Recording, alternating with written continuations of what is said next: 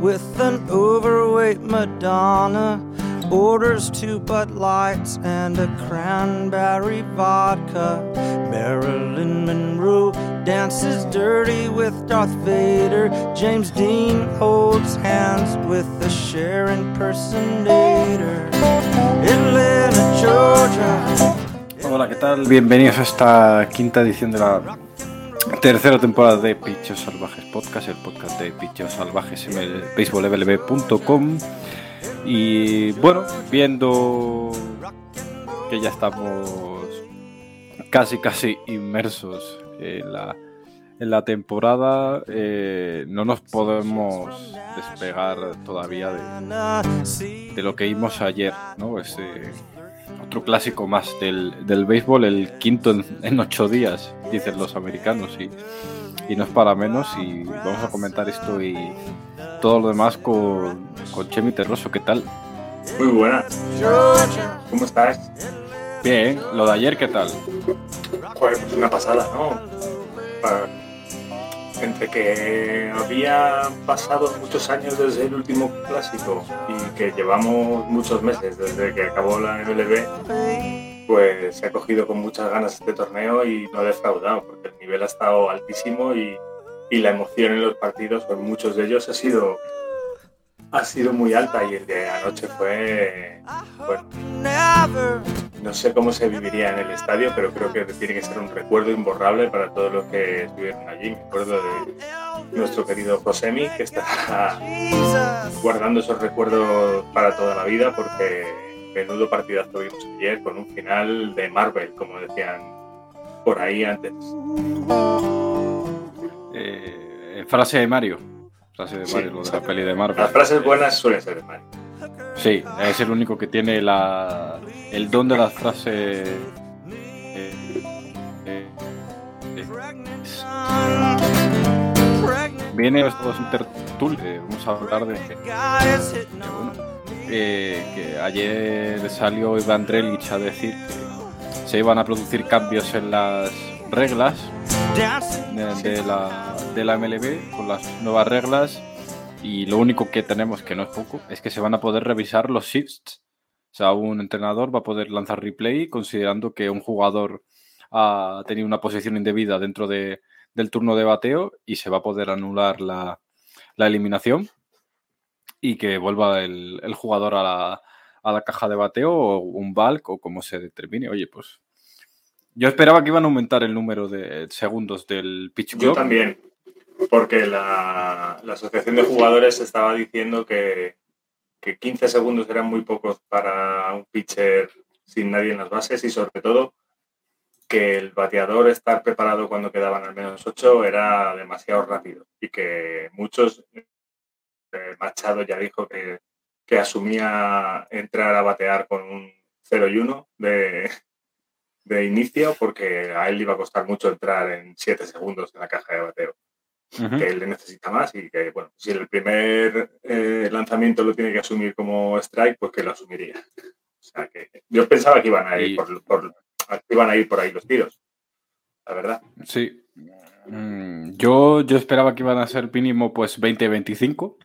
Uh -huh. eh, en cada en cada estatus, claro. pero se ve que, que, no, que prefieren mantener eso. También eh, sería raro a una semana de, de empezar decir, bueno, todo lo que habéis aprendido durante estos seis meses no vale de nada y, y meterlo. Y yo creo que si durante la temporada o después de recolectar los datos de todo el año ven que es mejor aumentar el tiempo, lo harán. Y si no, pues se quedará ahí. Puede ser. Yo, yo cuando anunciaron que iban a revisar las nuevas normas, pensé, bueno, sería un poco estúpido, como tú dices, eh, haberle dado solo un, un, mes de margen a la nueva norma. Pero igual eh, imaginaba, digo, estos eh, habrán pensado, eh, bueno, les ponemos a 15 segundos durante un mes para que vayan entrenando a todo trapo y cuando vaya a empezar la temporada decimos que no, que no son 15, que son 20. Y así vais por un poco más de, de aire y con menos la lengua claro. fuera. Pero... Eh, Theo Epstein aprieta pero no ahoga, ¿no? Exacto. Eh, ya tenemos aquí a un otro habitual por no decir que es fundador de este programa, pero que no se lo, tiene muy que no se lo tenga muy creído todavía. Eh, John Molinero, ¿qué tal? ¿Qué tal? De momento, querido, nada. Cuando nos empiecen a caer los premios y eso ya, entonces sacaré el libro escribiendo mal de, las interioridades del programa y, esas cosas para... del único que vais a poder hablar mal es de mí, seguramente. Entonces no, te preocupes, yo me invento algo para cada uno. Eh, vamos a hablar ahora cuando, cuando venga Ariel de la... Ariel Nueva Entradas, es nuestro eh, invitado, ahora lo, incorporaremos a, la mesa. Eh, vamos a hablar de las divisiones centrales, que están, pues como siempre, muy descompensadas con el resto, pero muy igualadas eh, entre sí. Es una cosa que, bueno, ya es el, pan de cada año, ¿no? Para, para las divisiones y vamos a hablar de los de los Kansas City Royals. Iba a decir de los Kansas City Chiefs, pero no. De, momento no. De momento no.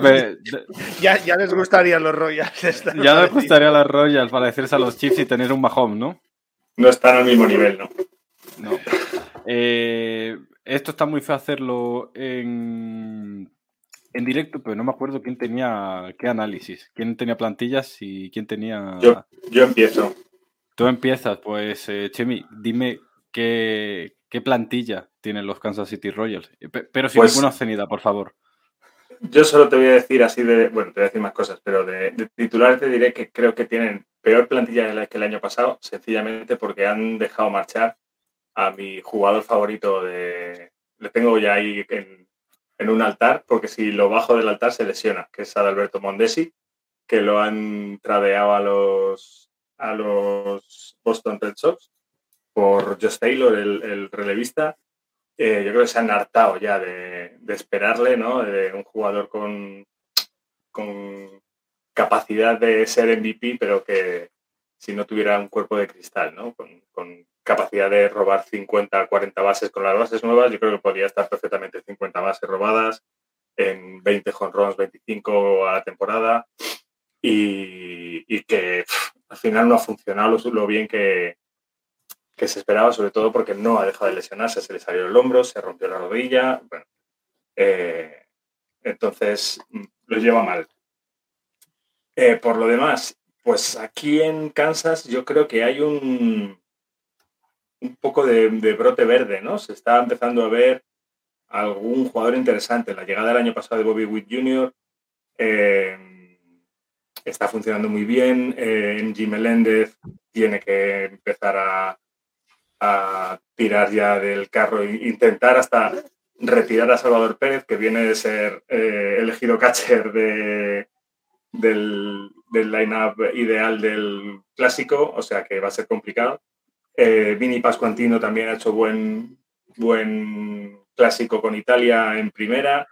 Mm, Michael Massi tiene que empezar a jugar ya bastante arriba. Sí es verdad que hace, unos, hace casi unas horas eh, dos, tres jugadores prospect que se pensaba que iban a abrir la temporada con, el primer equipo, eh, los han bajado como Freddy Fermin y, y quién más. Eh, y Michael García, que, que había hecho un, un sprint muy bueno eh, en el shortstop, que puede pasar shortstop y llevar a Bobby Witt Jr. a la tercera. Hay gente muy joven, y luego Salvador Pérez, eh, y Hunter Dossier, que también son los mm, viejos rockeros del equipo, que, creo que pueden hacer buen papel. Nicky López también ha estado muy fino en, Italia en el clásico y además es un tío muy versátil que puede jugar en cualquier casi posición del cuadro.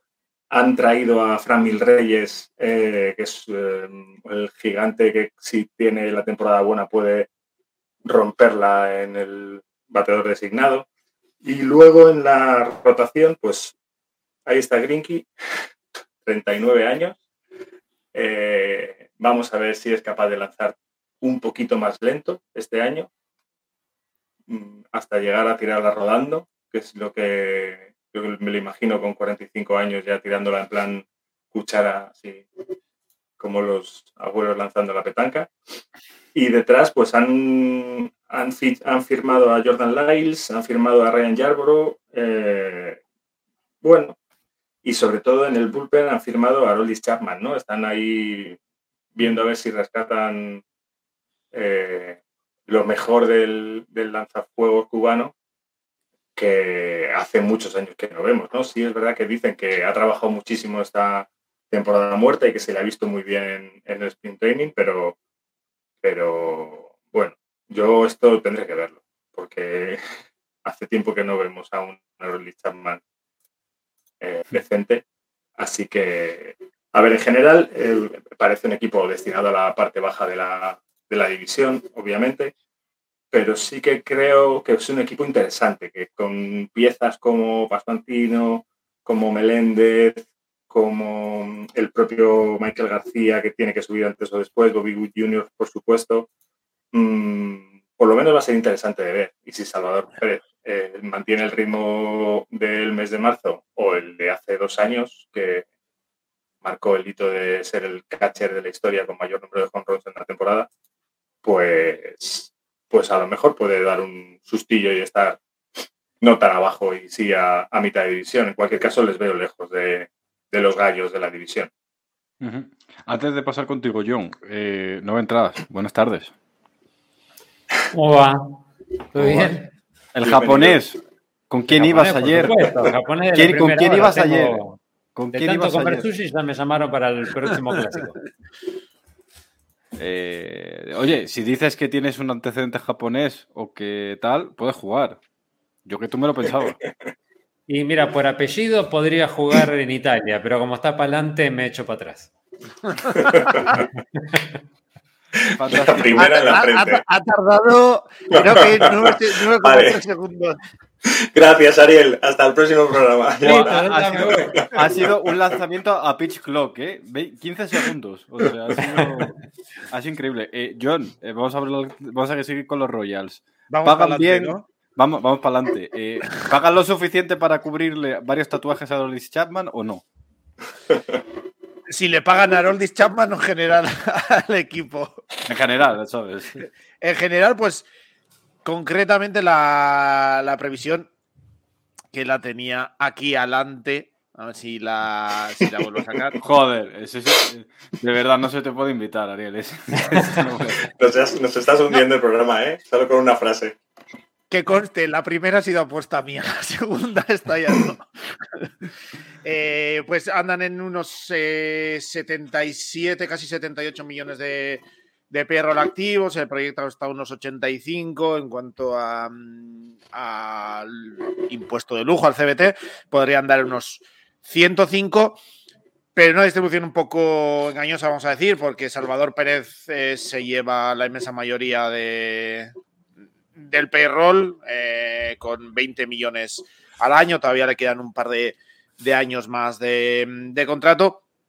Y el resto de la plantilla o bien son contratos eh, muy cortos, eh, como el que le han firmado a Zach Greinke de un año, como el de Harold Chapman de un año, que pinta, lo, lo, decía Chemi, ¿no? Eh, a ver si saca algo distinto del mal año que tuvo en, los Yankees el año pasado y a ver si lo pueden encasquetar algún equipo a lo largo de la temporada para para enviarlo en el, en el trade deadline y traerlo, traer algún prospecto que les pueda ayudar.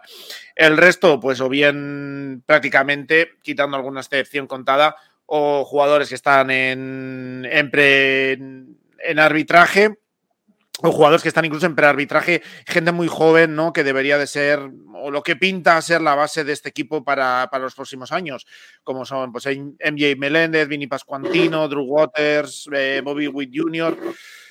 Por lo menos parece que Kansas City eh, tiene como maniobrar. No sé si intentarán alguna renovación más a largo plazo de alguno de esos nombres jóvenes, pero parece que por lo menos tienen con qué maniobrar, con qué trabajar y, veremos.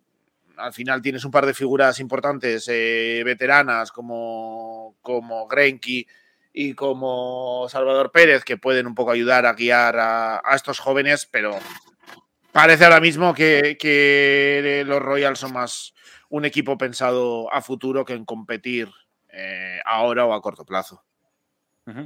Eh, Ariel, ¿cómo los ves a estos Kansas City Royals? Casi no los veo, te diría.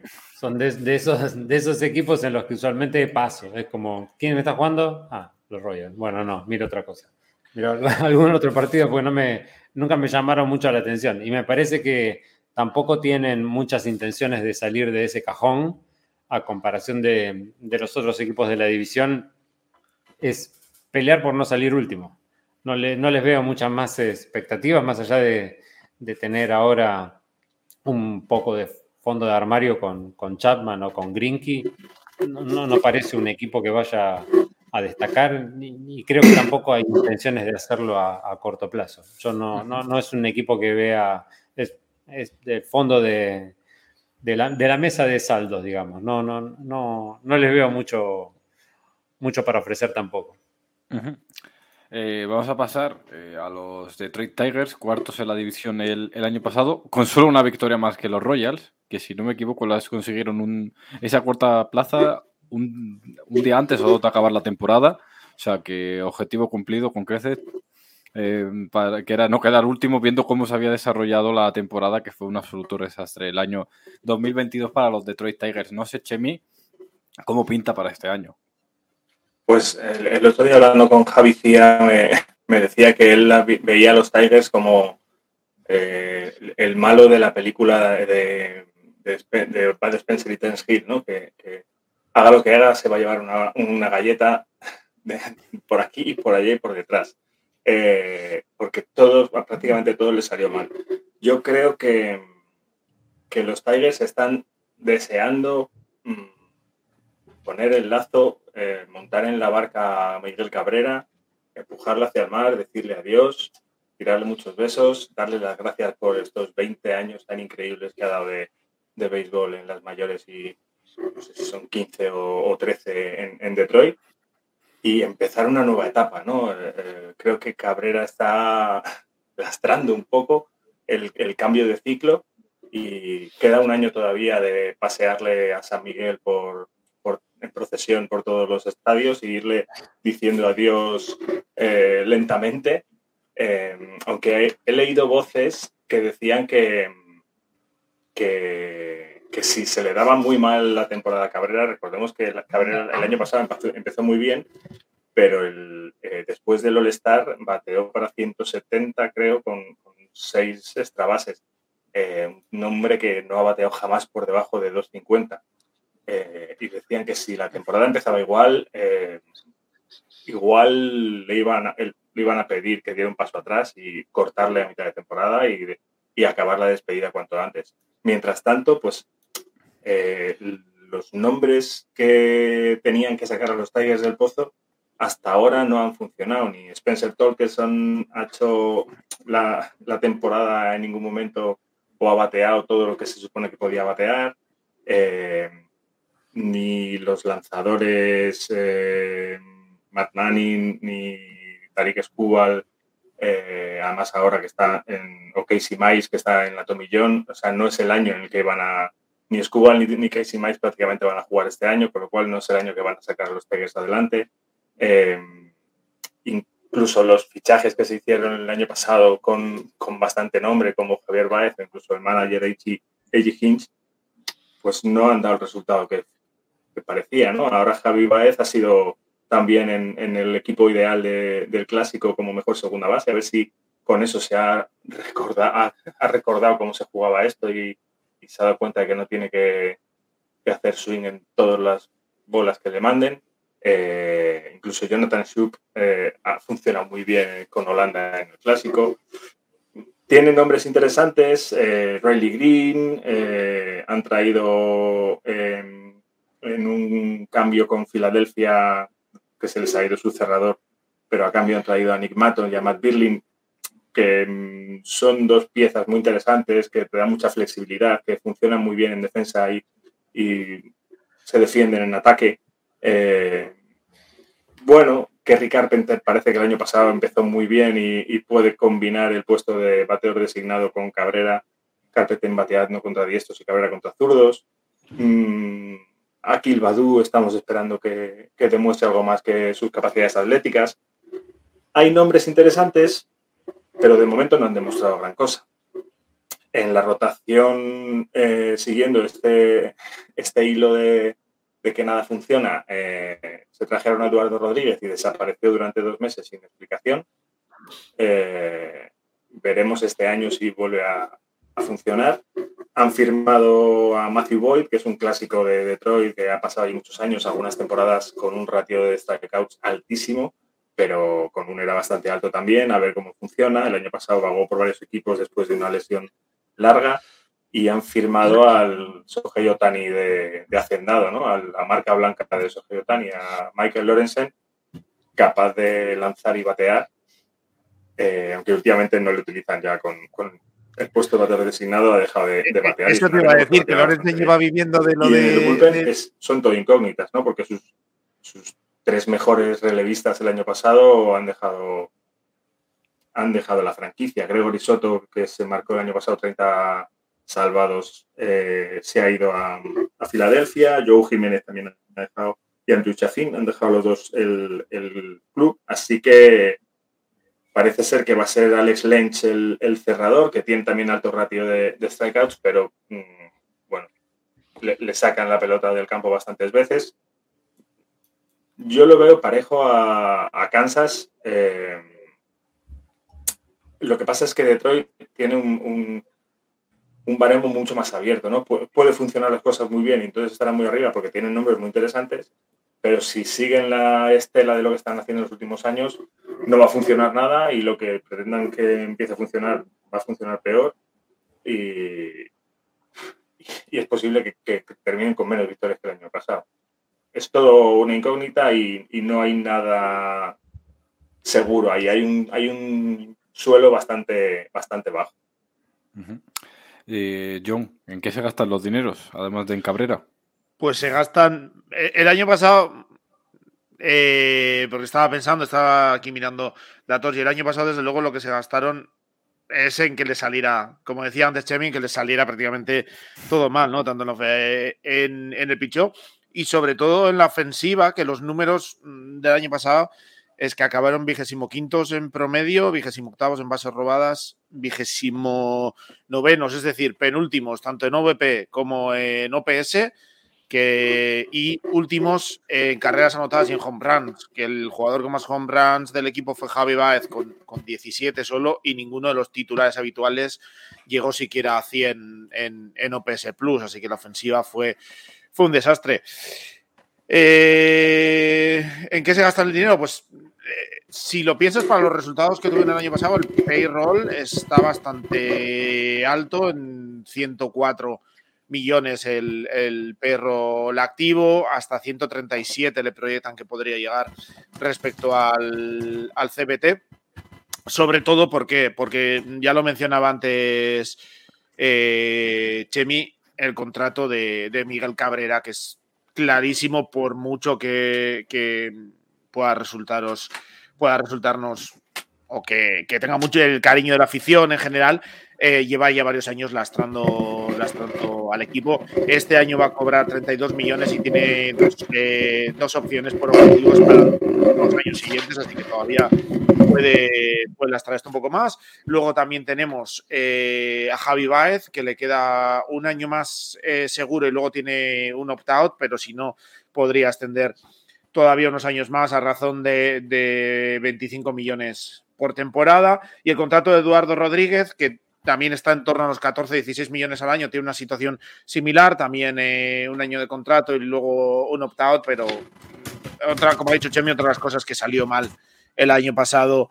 en, Detroit, que fue eh, todo ese problema con Eduardo Rodríguez que, desapareció un poco, no se supo qué pasó con él. Eh, y bueno, pues son tres jugadores que están consumiendo una parte muy importante de, este salario o de este payroll. Y por lo menos dos de ellos el año pasado no, consiguieron aportar todo lo que, lo que deberían según esos, esas cantidades. Por lo demás, eh, pues tiene un puñado de jugadores en, en arbitraje, como Austin Meadows, como Spencer Turnbull, está también Matt Boyd, eh, que andan en entre los 2 y, los 10 millones. eh, pero que prácticamente todos están a punto de acabar ese periodo de, arbitraje ya, les queda lo sumo un año más, como es el caso de Austin Meadows y, de Spencer Turnbull. Y por lo demás, una ristra enorme de jugadores en eh, prearbitraje incluso, y que incluso les van a faltar varios años eh, para entrar en, época de, arbitraje. Liderado sobre todo por eh, pues, Torkenson, Skubal, más, que entre lesiones y demás, pues no, se suponía que tenían que haber sido el año pasado empezar a dar ese paso adelante, que por ejemplo sí dieron en Seattle y no lo consiguieron dar. Esto a priori debería dar mucha, mucha flexibilidad a los Tigers para hacer movimientos, pero los tres contratos esos eh, que tienen ahí arriba, pues parece que son los que les están lastrando un poco y la falta de rendimiento, pues no está incentivando a la gerencia, supongo, a gastar más pero sí, bastante, bastante dinero invertido para un rendimiento pues un poco, un poco dudoso, por lo menos en esos, en esos jugadores que están cobrando la mayor parte de, del salario. Eh, Ariel, ¿qué, ¿qué me dices?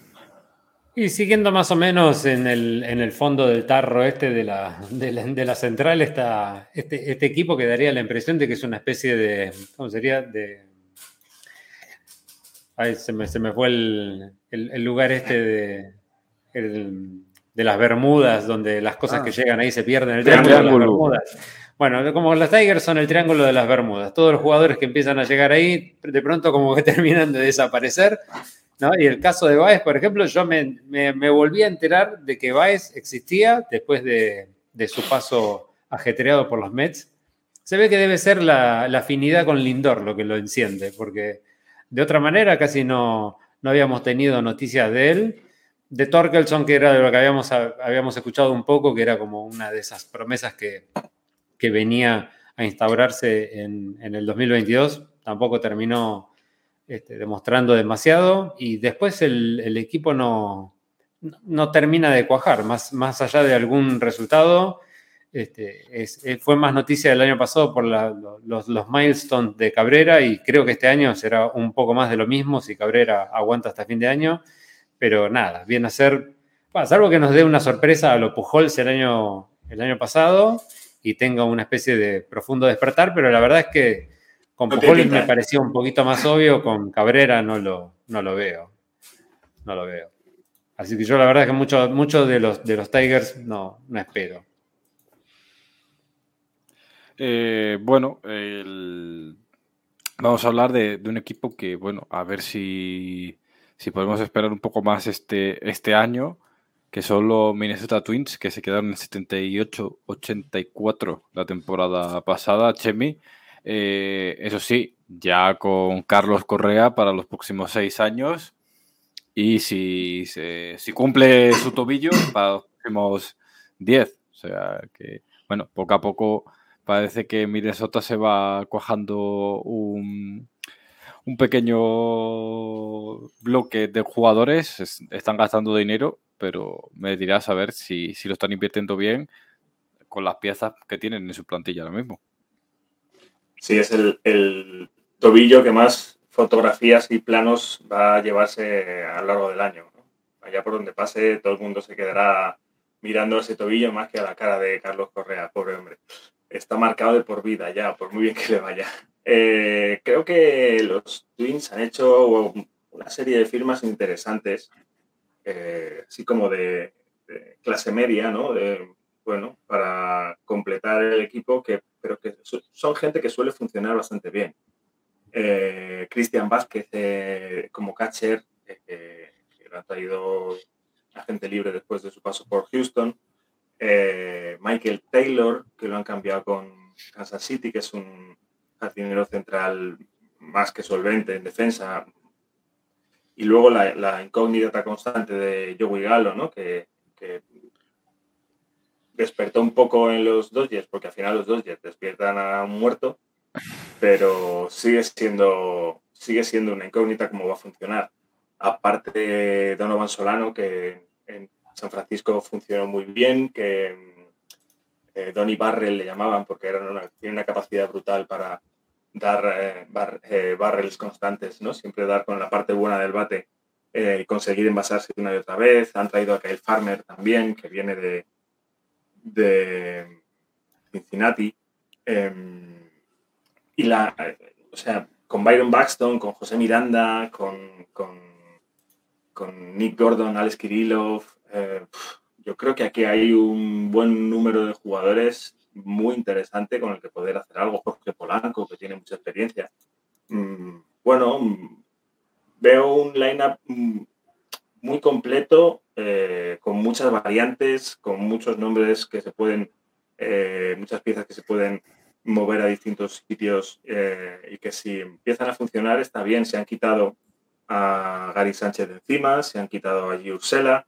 Sí es verdad que han perdido a Luis Arraez, que el año pasado fue campeón de bateo de promedio en, la americana, pero bueno, lo han sustituido eso con Farmer, con Solano. Puede ser interesante este line-up. Eh, además han firmado a Pablo López, que es, va a ser el, el as de, de Minnesota si no pasa nada raro.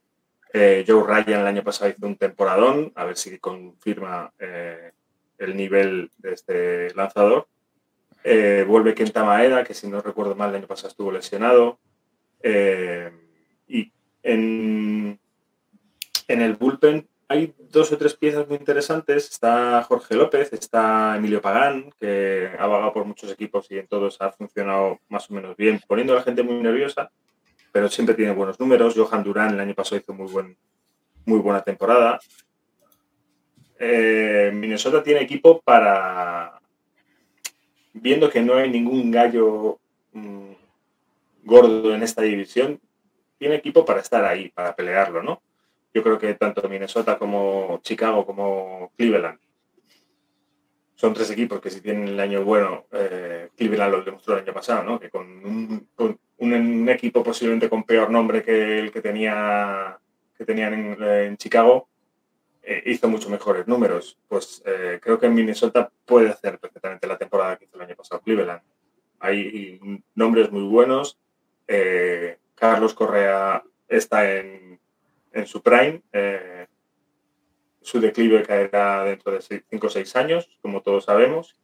Así que, mientras tanto, hay que sacar el partido. Y que no se lesione Byron Baxton mucho. Eh, John, eh, ¿cómo, ves este, este equipo financieramente?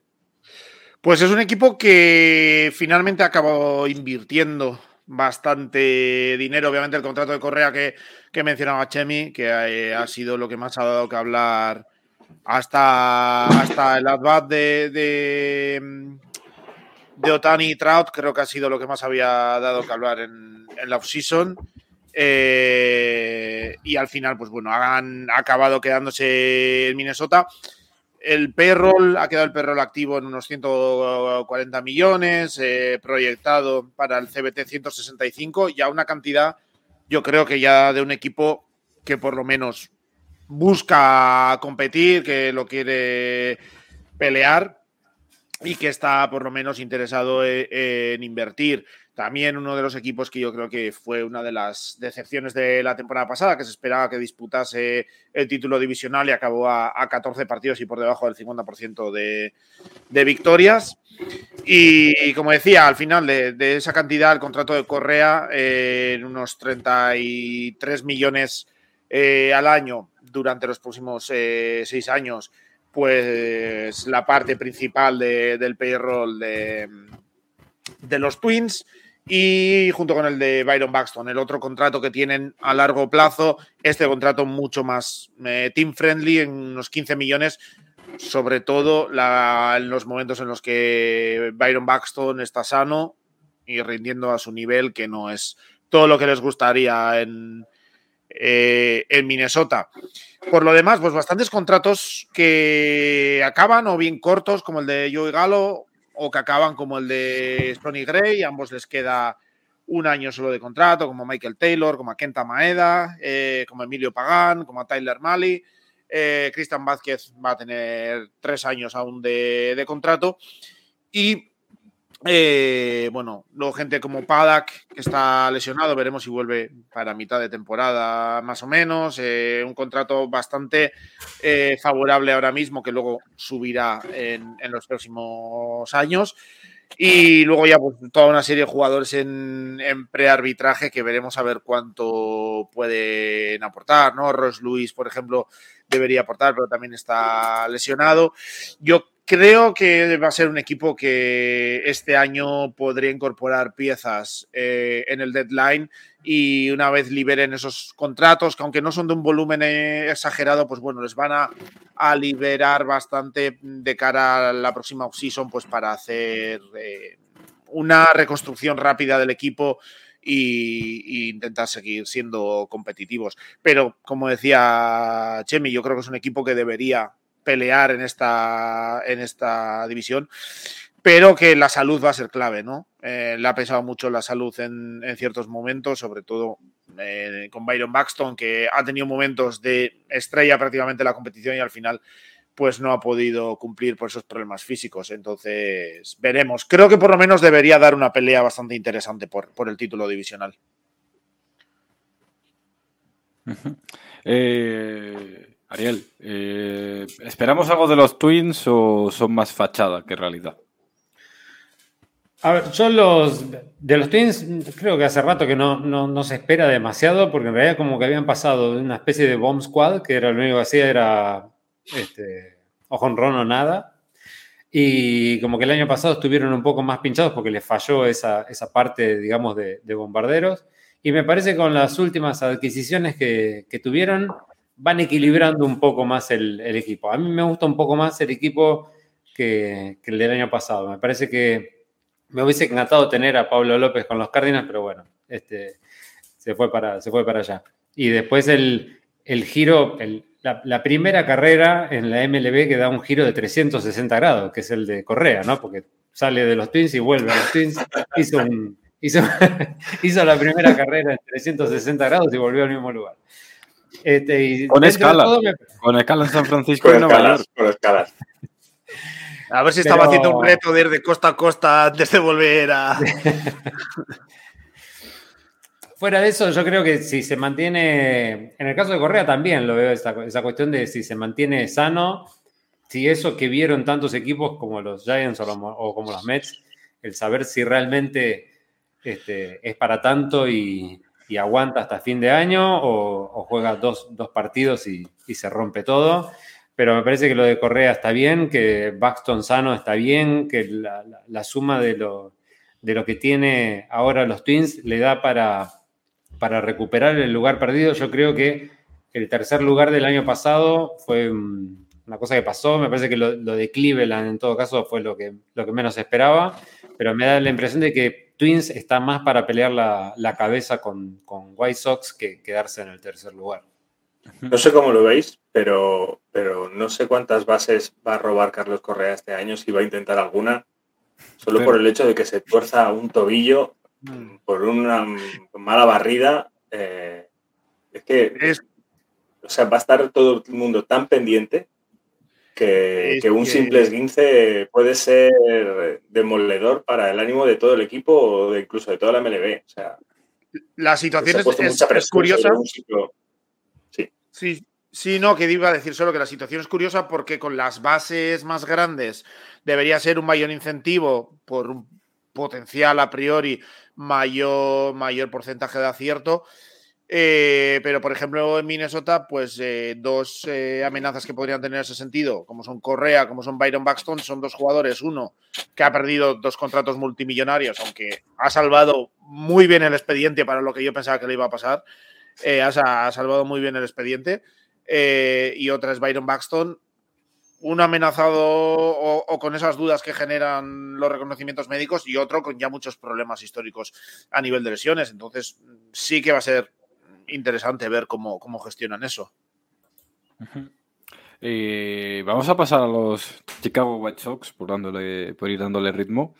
Eh, joder, eh, Chemi, estoy viendo esta plantilla y estamos hablando de los Twins que no se mantuvieron sanos, pero esta plantilla solo hubo un jugador que se mantuvo sano toda la temporada pasada, es José Abreu, y se iba a los Astros. es, es increíble y, bueno, eh, se quedaron 81-81, octavos de división con Miguel Cairo. Eh, fue mejor el equipo, pero ya como que no era suficiente para, llegar a nada. Eh, ¿Qué plantilla tienen los, los White Sox?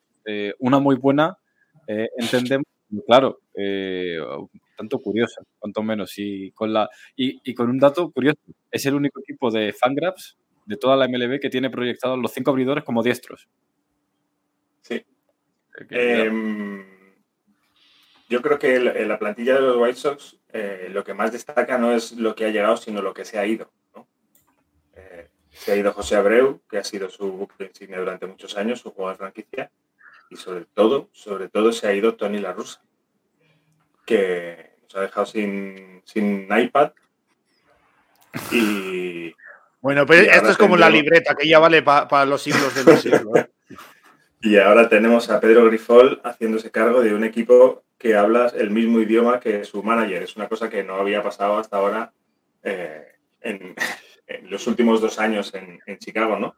Yo creo que por ahí es por donde puede venir la mejoría de Chicago, ¿no? De, un mejor entendimiento y de, y de sacarle el verdadero potencial a una plantilla que es muy buena, que, que cuenta con jugadores de primer nivel, eh, Luis Robert Jr., Eloy Jiménez, eh, Tim Anderson, Joan Moncada, si no me equivoco, también ha estado en el, en el equipo ideal del, clásico como mejor tercera base. Eh, ha hecho un grandísimo torneo.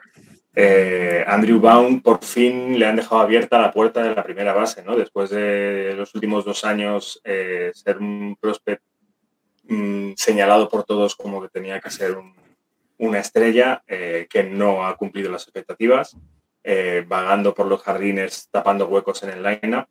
Eh, el supuesto es la primera base, que estaba copada por Abreu. Ahora, bueno, Abreu ya no está. es el momento de demostrar que Andrew Baum es el jugador que todo el mundo espera.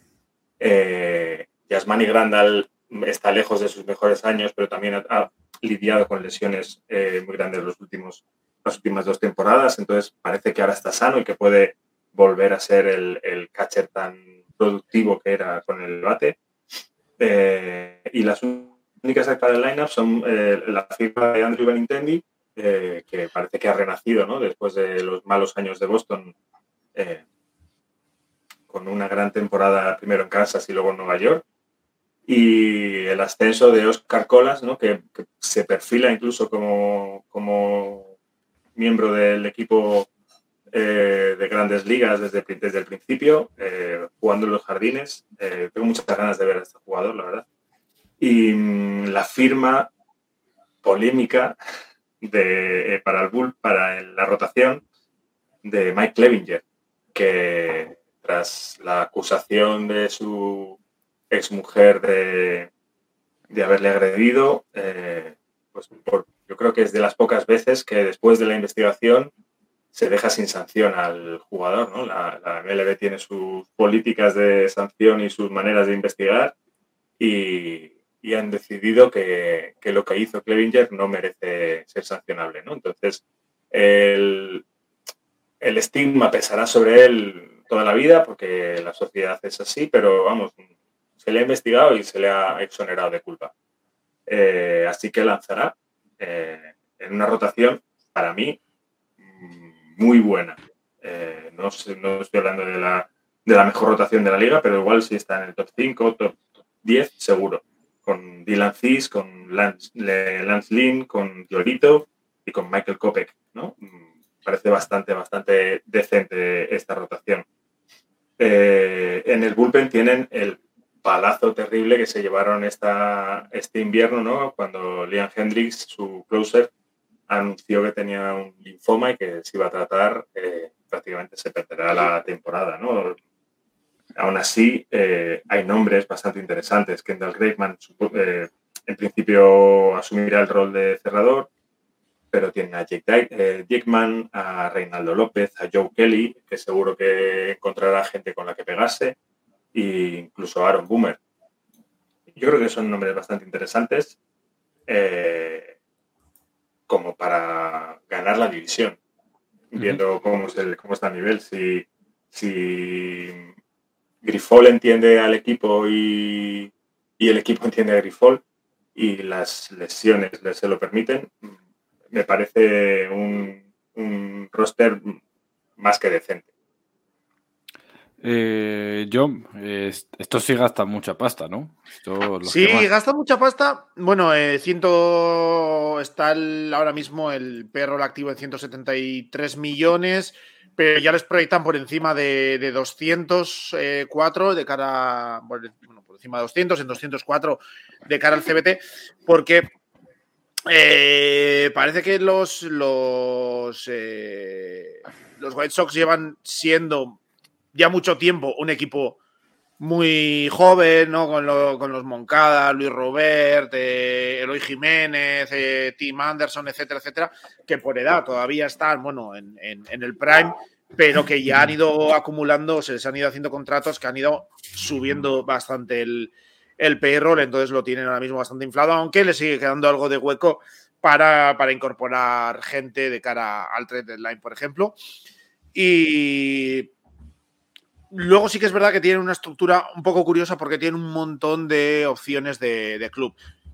Primero, eh, Yasmani Grandal y Lucas Yolito acaban contrato este año y luego tienen tres jugadores eh, clave que eh, podrían tener una opción de club más, como son Lance Lynn, Liam Hendricks, que le deseamos que se, que se recupere lo más, lo más rápido posible. Eh, Tim Anderson, para mí uno de los jugadores más infravalorados probablemente de, la MLB, un bate de contacto sensacional. Y Joe Kelly, que tiene este año de contrato, pero luego tiene una opción de club más. Joan Moncada tiene dos más y una opción de club, lo mismo que, que, Luis Jiménez, que tiene luego dos opciones de club, y Luis Robert, que tiene tres años y dos opciones de, de club después.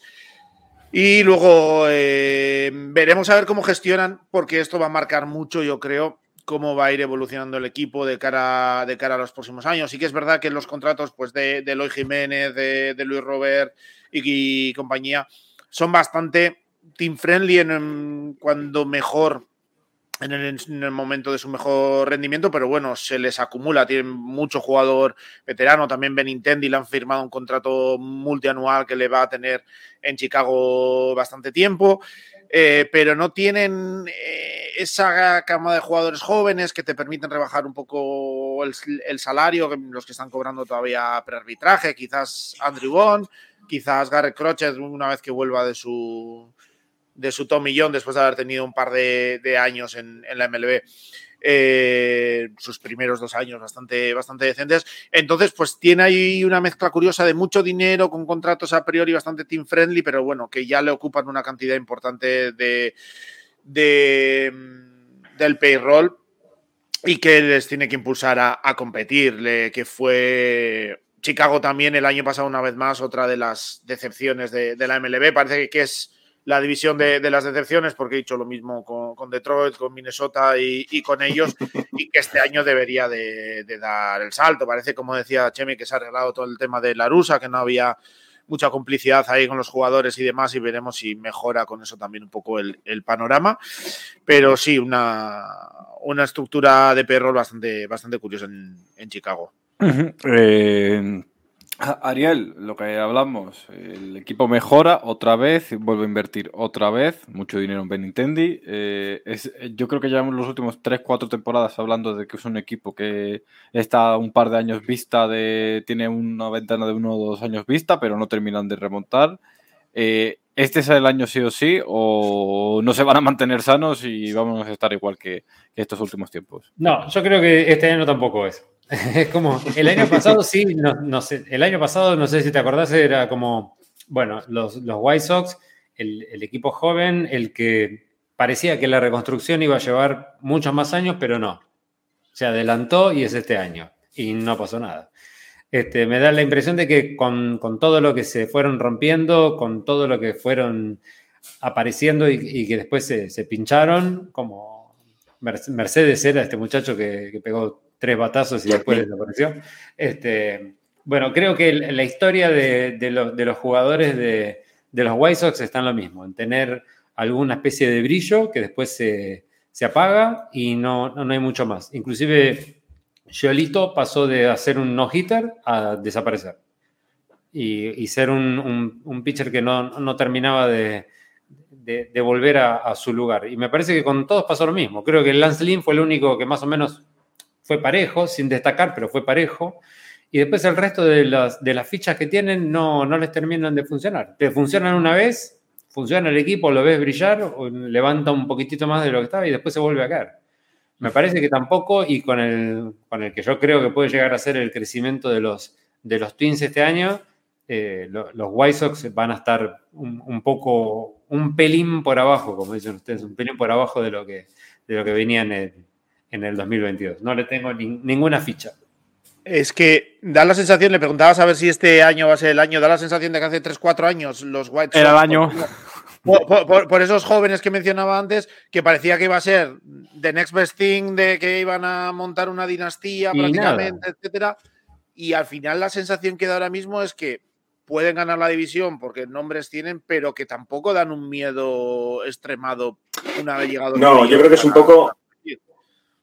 Creo que es un poco casi como el, como el PSG, ¿no? Que dices, bueno, igual la liga francesa la gana, pero cuando llegues a Europa te van a pasar por mm. encima. Y esto, pues es de, vale, igual ganas la división, pero nadie le pasa por la cabeza a esta gente está en las World Series, seguro. O sea, y aún así, yo discrepo con Ariel y yo, yo veo a White Sox este año por encima del Twins.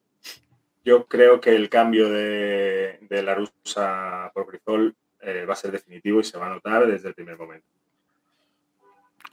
Eh, bueno, dicho queda, eh, la dinastía que, que, rompió el COVID, si me preguntan a, a mí. O sea, algún día hablaremos de los efectos del COVID, a nivel dinastías y jugadores, como es que Bellinger era el mejor jugador del mundo y ahora eh, juega, con cuatro pacos? Y eso, es un día lo, hablaremos.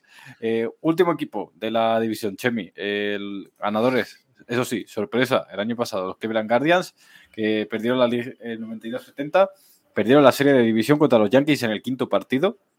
O sea, el partido que más eh, gente ha apoyado a Cleveland en la historia de cualquier deporte. Eh, y bueno, un equipo que es lo que es, pero que, oye, se ha reforzado y, tiene fichajes interesantes. Eh, yo creo que lo que han hecho ha sido lo que está bien, no lo intentes arreglar, ¿no? O sea, prácticamente no han tocado nada del, del line-up. Eh, se les fue Austin Hedge y, y han traído a Mike Sunino para el receptor que ya sabemos que Zunino te saca un año bueno y la rompe a cada lanzador zurdo que se le cruce. Eh, se les fue Framil Reyes como bateador designado y me han firmado a Josh Bell, que yo creo que es un paso, un, salto de calidad, ¿no? Un paso adelante que puede funcionar muy bien. Em, han firmado a Zach Collins también como, como segundo catcher y tienen un, par de jugadores eh, pueden llegar este año de, las menores, como Gabriel Arias, eh, que pinta bastante bien, fielder, y, y, otro catcher que es Bon que también, también pinta que este año debería estar ahí. Eh, lo que pasa es que, claro, aquí eso está funcionando alrededor de José Ramírez, que es, la pieza fundamental de este, de este equipo y el que le hace girar eh, a su alrededor. La verdad que el año pasado funcionaron muy bien Stephen Kwan eh, en, el, en, el, outfield, eh, funcionó muy bien Andrés Jiménez por fin en segunda. Josh Naylor también tuvo tardes míticas de sacarla tres veces del campo y tal. Oscar González, que también lleva toda la vida demostrando que es un tío muy, muy competente. Y, y la verdad es que funcionó muy bien este lineup. Eh, las rotaciones yo creo que es idéntica a la del año pasado. Es Bieber, Mackenzie, Quantrill, y Plesak. Eh, cinco nombres de mucha calidad. Bieber ya hemos visto que si tiene un año bueno es candidato a Young. Eh, Mackenzie el año pasado por fin demostró que con ese cuerpo de escoba eh, se puede lanzar muy bien.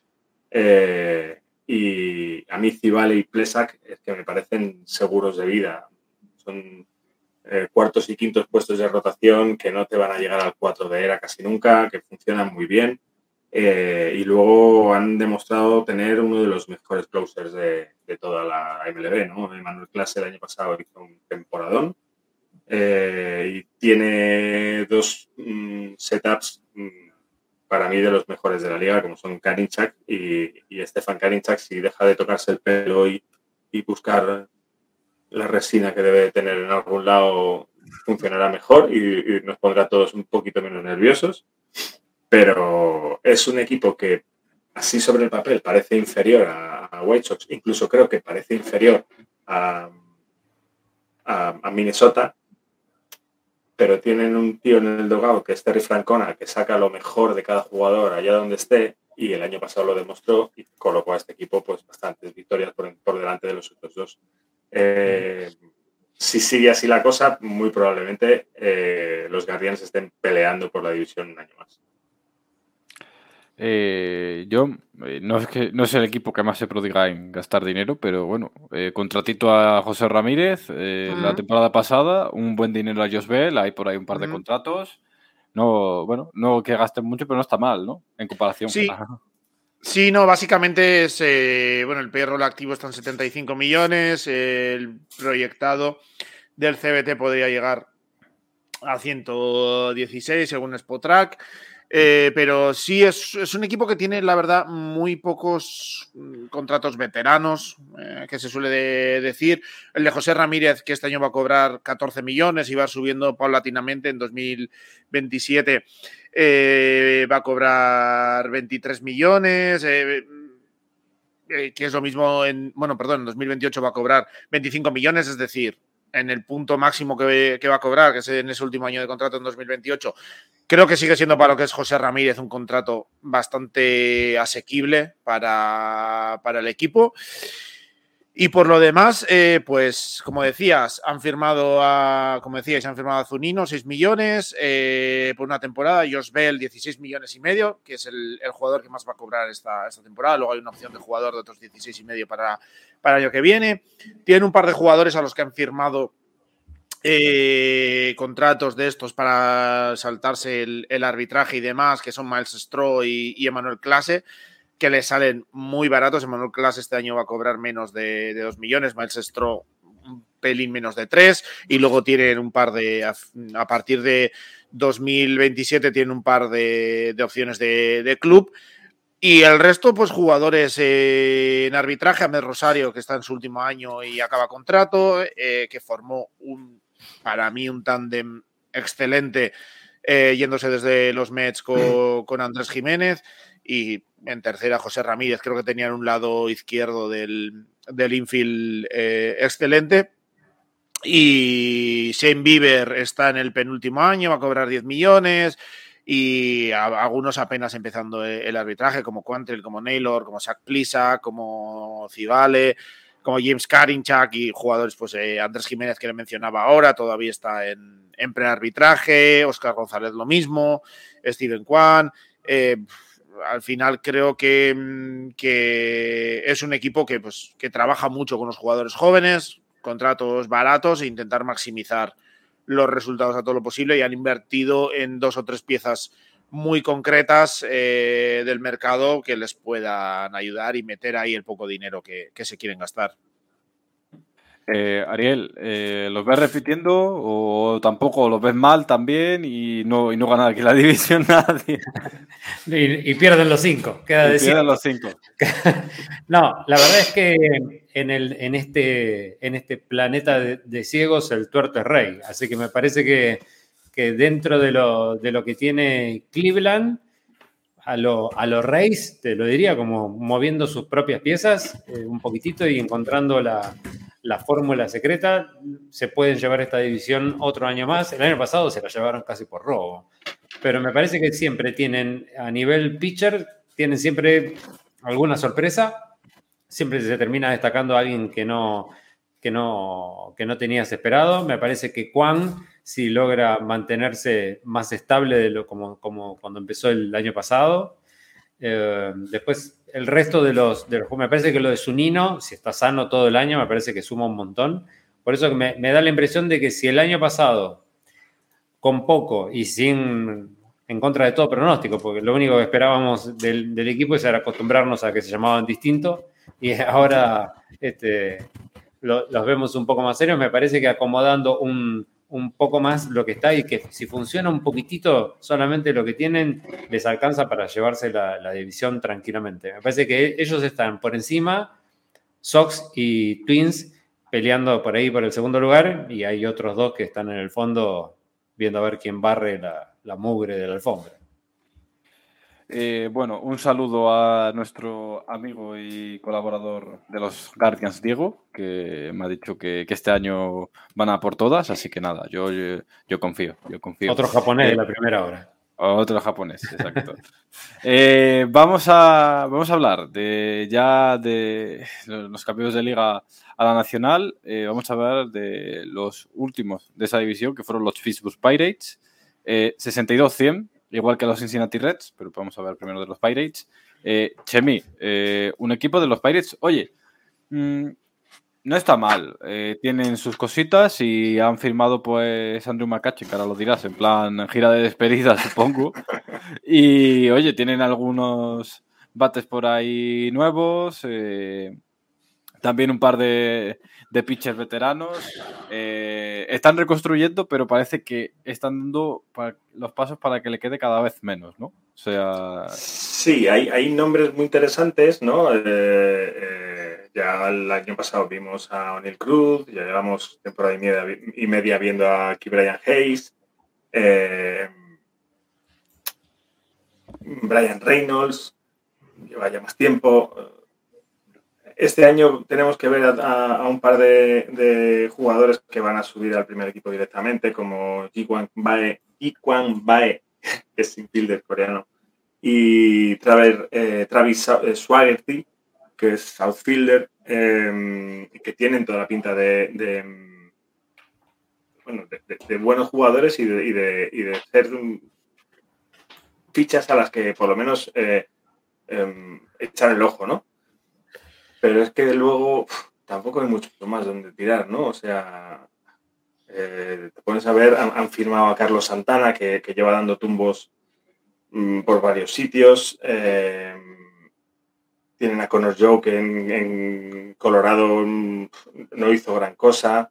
Eh, Austin Hedge en el receptor. O sea, parece que han ido tapando los huecos que, con, los prospects no, no iban rellenando para, para terminar el, equipo, ¿no? O sea, lo más interesante va a ser volver a ver a Andrew McCutcheon de negro, eh, despedirse de Pittsburgh y, volver a su casa de toda la vida, ¿no? Mm, luego en la rotación, eh, pues eso, mm, mezclamos con nombres de muy bajo nivel de momento demostrado, como Mitch Keller o Brubaker, con firmas de gente que, que igual en eh, hace 10 años lo hizo muy bien, Rich Hill, ¿no?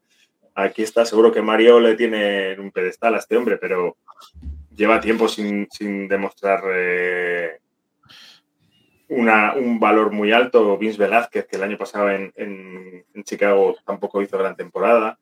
Y, el, y en el bullpen, más allá de David Bernard, es que no hay nombres muy conocidos. Yo a mí me suena eh, Jarlín García por, los años que estaba en San Francisco, pero ha sido un drama verle lanzar cada día. En general, Pittsburgh le veo un equipo bastante, bastante flojo. Yo diría incluso que por debajo de Cincinnati, fíjate lo que te digo. Ojo ahí, eh, John, el equipo, eh, si, no, si no me equivoco, el que menos gasta de la competición o uno de los que menos gasta. Bueno, este año no, la temporada que viene es, perdón, es el equipo que menos dinero tiene garantizado, que solo son 10 millones. Pues el payroll activo son 60 millones, el proyectado de, para el CBT son 89, pero como decías, el jugador que más va a cobrar esta temporada, eh, los Pirates, es que Brian Hayes, que va a cobrar 10 millones este año, porque ha firmado un contrato de estos eh, también eh, para saltarse el arbitraje y, demás hasta 2028 con una opción de club después. Eh, pero este, el año pasado ya este cobró 10 millones y el año que viene, curiosamente, la estructura no es la estructura más habitual, va a cobrar menos, porque pasa a cobrar 7 millones al año hasta, me parece que es el último año de ese contrato y luego la opción de, de, club es de, es de 12. Y supongo que tienen ahí otro candidato para una, algún sistema similar, que es eh, O'Neill Cruz, con su brazo de lanzar a 300 millas por hora desde el short, que tendrán que comprar. Igual el dinero se lo tienen que gastar en guantes especiales para los primeras bases para que no le rompan ahí. El pobre, el pobre Choi que ha llegado a, a Pittsburgh a ver cómo estaba con la mano. Eh, por lo demás, eh, los contratos veteranos todos eh, muy cortos, apenas un año. Rich Hill, 8 millones, Santana, 6 millones 725 mil, Austin Hedges, 5 millones, lo mismo que Candre McCatchen, que yo creo que, como decíais, bueno, quiere hacer una gira de despedida con, los Pirates, eh, echar una mano al equipo, recordar los viejos tiempos. Eh, y Manchoy un poquito menos de, 5 millones, Vince Velázquez eh, algo más de 3. Y el resto, contratos, mm, alguno en prearbitraje como Mitch Keller o Yeti Brubaker, pero la inmensa mayoría jugadores en, prearbitraje. Pues eh, Bednar, Bae, el que mencionaba eh, Chemi, eh, O'Neill Cruz, que, le, que decía ahora todavía en, en, en, prearbitraje. Y poco, poco más. Eh, es un equipo que está en absoluto reconstrucción, pero yo creo que en las primeras etapas, a no ser que exploten mucho que Brian Hayes y, O'Neill Cruz. Y pues eso, intentar eh, dar un pelín la cara, ver si alguno de estos contratos, eh, como pues el de Jim y el de Santana, etcétera, pueden sacar algo. Eh, o el de Rich Hill, algún equipo que necesita algún brazo para la segunda parte de la temporada. Y luego queda obviamente, que no lo había mencionado, Brian Reynolds, que está en segundo año de, arbitraje que ya mm, ha pedido, está mandando mensajes de SOS de que le saquen de Pittsburgh eh, de todas las vías posibles. Entonces veremos a ver cómo, cómo acaba la cosa, pero sí, un equipo que está en, el momento más duro, yo creo, que de, una reconstrucción ahora mismo. Eh, Ariel, ¿tienes algo que, que añadir? Aparte que son muy malos, porque pobrecitos. Bueno, la verdad es que lo que podría decir, creo que podría ser un template y pegarlo con el siguiente equipo, ¿no? Porque entre los Pirates y los Reds creo que no tengo demasiado para, aportar. Eh, más son equipos que realmente no, no llego a entender muy bien. Creo que si hubiera un descenso, si hubiera una, una clase B de MLB, estarían ahí peleando por no irse. No, Inclusive no terminé de entender mucho los movimientos que hicieron. O sea, de pronto ves que hubo jugadores que ahora son muy grandes, que salieron por los de, Piratas y, como que no, no, han hecho buenos cambios. O sea, el último, no sé, Bell, que lo, vimos salir de ahí. Y en cuanto aparece alguien un poquitito destacado como este, como este muchacho con el brazo misil, y da la impresión de que termina siendo moneda de cambio, pero nunca la pieza alrededor de la que construir algo. Entonces, no, me da, no me da mucha esperanza de que realmente quieran hacer algo. O sea, lo traen a Choi, pero para hacer, para, para cubrir esa primera base, tampoco Choi es que les pueda aportar demasiado, pero dentro de primera base va, va a estar bien. Santana no, termina de aportar hace, hace rato. Creo que entre el Santana guitarrista y este Santana, ninguno de los dos hace años que aporta nada. Este, así que no, no, esperaba demasiado. Y es un equipo que está ahí. De pronto te sacan un, no sé, los tuvieron dijo a los Dodgers el año pasado, pero sin embargo después es un equipo que no, no, no aportó absolutamente nada y ni siquiera es muy atractivo de ver. No, no sé, la verdad que a mí me da mucha lástima porque dentro de la, de la división son equipos cuando vos decís me los cruzo todo el tiempo y bueno, este año quizás no tanto, pero como que te los cruzabas todo el tiempo y no, no, aportaba, no daba algo entretenido, aunque no, no sé, nos pegaron una paliza, pero es, un equipo como, como si fuera un equipo de, del descenso que de pronto está en, la primera y se vive comiendo cachetazos. Eh, Chemi, vamos a aplazar rápido a los Reds. Eh, 62-100, pero queda un cuarto de, división por, el desempate. Eh, estos aquí ya no tienen ni, ni bueno, eh, ni, buena pinta ni mala pinta. Están reconstruyendo a tope. Están en ese momento de vamos a pegarle martillazos a todo. Y bueno, han firmado Will Myers. O sea que bueno. Eso estaba mirando, que eh, estaba antes ahí vos os habéis preocupado porque he estado un rato así, pero es que estaba mirando mis apuntes de los Reds y es que parece que han ido de compras a los, a los basureros de todos los supermercados, ¿no? A ver qué ha sobrado eh, de comida en cada sitio y yo me lo llevo. Eh, Will Myers, eh, Kevin Newman, Carl Casali que vuelve, Chad Pinder de Oakland, Luke Mayle de, de, los Cars, que viene, incluso Luke Weaver para la rotación muy bien te tienen que salir las cosas para que todo esto funcione. Eh, sí, es verdad que tienen dos, tres piezas que para mí son de muy alto nivel y que deberían liderar una reconstrucción de este equipo si es que alguna vez lo hacen. Y si no, pues serán unas buenas piezas de cambio, como son Tyler Stephenson en, el catcher y Jonathan India en segunda. Eh, y habrá que ver qué número sigue rompiendo Joey Boto a lo largo de su carrera y a qué velocidad puede lanzar a Hunter Green, ¿no? Es, mm, más allá de lo que la gracia que nos hace el apellido de Nick Lodolo, y, eh, poco más. Eh, no hay tampoco nombres muy allá en el bullpen. Eh, Alexis Díaz, que parece que va a ser el, el closer, no le tengo ni, localizado. Eh, Lucas Sims sí parece que, hizo hace un par de temporadas un buen año, pero es que se queda todo bastante, bastante flojo. Eh, mi mayor esperanza, pues que en las menores han firmado a Jason Bosler, que es un gran peleador de, de puestos que lleva años en, o llevaba años en San Francisco y que en AA tienen a Noel Bimarte, que es nuestro mejor jugador de la selección española. Es lo mejor que puedo decir de los Reds. Eh, yo en estos dinero, quitando voto, ¿qué más? Deben. Deben. Quitando voto, y me parece que hace un par de días leí algún tuit de que lo estaban intentando a ver si lo colocaban en, en algún equipo porque es realmente lo único que tiene. Están 75 millones, me parece, el perro activo, 95 la, la proyección del CBT, pero es que prácticamente de 75, 25 son de yo y voto, que es lo que va a cobrar este año. Tiene una opción de club de, de 20 millones para el año que viene. Eh, Will Myers han firmado 6 años con una opción mutua de, de 12 y luego es que es que poco más. El siguiente que más cobra es Kevin Newman con dos millones y medio. Y de ahí para abajo todo. Es decir, es un equipo que pues eh, algunos contratos en prearbitraje como TJ Antoine, eh, Nick eh, y demás.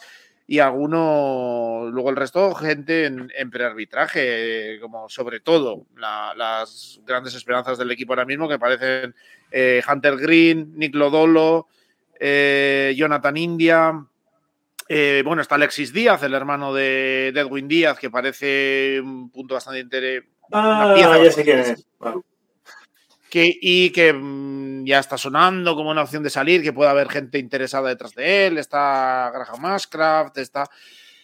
Eh, pocas cosas, ¿no? Eh, me parece que es un equipo, como decía, es que está en una situación similar a los Pirates, que pueden tener un par de nombres eh, interesantes para el futuro, pero poco más. No da esa sensación como han podido dar otros equipos en el futuro, en el pasado, como Seattle hace nada antes de que subiesen Julio Rodríguez, eh, y demás, que era como ojo que viene Seattle, ojo que vienen estos chavales por detrás con George Kirby y compañía son dos equipos que da esa sensación de que saca uno la cabeza y lo traspasan y, que son dos equipos que no tienen muy claro para dónde ir, aparte de los dos tienen un par de jugadores prospectos jóvenes en el primer equipo, alguno que puede venir por detrás, como Eli de la Cruz, en el caso de Cincinnati, Spencer Stier está ahí también, eh, este Encarnación Strand, eh, demás pero que parece que, está muy, muy, muy lejos de competir todavía. Eh, Ariel, eh, un equipo que, vamos, para vender los últimos batazos de Joey Boto y poco más, parece, ¿no? Sí, no parece tener mucho más. Son los son los Detroit y los Kansas de la, de la Nacional. No, no, no, no, le veo mucha, mucha más vuelta. Son, son, son equipos que están en deconstrucción, ni siquiera están en reconstrucción, están en desconstrucción. No, no, los ves como con la, con la idea de, ir creciendo de a poco, de ser un equipo que, que, llegó al, momento más bajo, no sé cómo podría haber sido los, los Caps el año pasado o el anterior, y tratando de, ir creciendo. Son equipos que se están, están vendiendo las joyas de la abuela y, y no, están, no están muy interesados tampoco en, en, sacar, el, sacar el, equipo adelante. Me, costaría mucho ser hincha de los Reds, aparte de para poder llenar ese estadio espantoso que tienen, este, pero, pero de pronto ir a... Hay que tener ganas, la verdad, de ir un domingo a la tarde a ver a los Reds. Hay que tener amor por el equipo, porque cuesta, cuesta, la verdad que cuesta. Es un equipo que no me dice nada, aparte de, tener cierta rivalidad con, con, los Cardinals en algún momento que ya ni gracia tiene. Eh, que viva el romanticismo de la gente que va a ver a los Reds. Eh, eh, decía, un domingo por la tarde es duro, imagínate un lunes por la noche. un domingo por la noche ya es la muestra de amor puro más grande que hay en este, en este mundo. un equipo, pero esto es un estadio que ya podemos decir todos que ese es bonito, ¿eh? Field es bonito, mm. ¿vale? terceros de la edición, los Chicago Cubs en 2022. 74-88 eh, para ellos. Dijimos la temporada pasada, hace un año por estas fechas, que la construcción que habían tenido era pues un retool, ¿no? Limpiar contratos, vender piezas, eh, mejorar las granjas, hacerse con algunas piezas y que cuando se diese el momento, eh, invertir en agencia libre e ir subiendo prospects. parece que ese momento ha llegado ya porque entras en la página de roster resource de Fangraphs de, de los Caps y hay mucho verde de fichaje nuevo, eh, Chemi, que, han fichado, bueno, que no han fichado los Caps. Uy, Chemi se, Chemi se, congeló. Bueno, eh, John, te paso a ti la, la papeleta mientras eh, nos hablas de, los eh, contratos. Bueno, aunque, aunque le pises un poco a Chemi, no te preocupes. Pues contratos que es un equipo, tú decías que hay mucho verde. Ah, eh, Chemi, Sí, ahora. Vale, ahora. Pues, sí, hablar de los Caps. Mm, que, yo creo que los Caps son el equipo que, mejor ha firmado, de verdad, de todas las mayores eh, en esta temporada muerta, ¿no?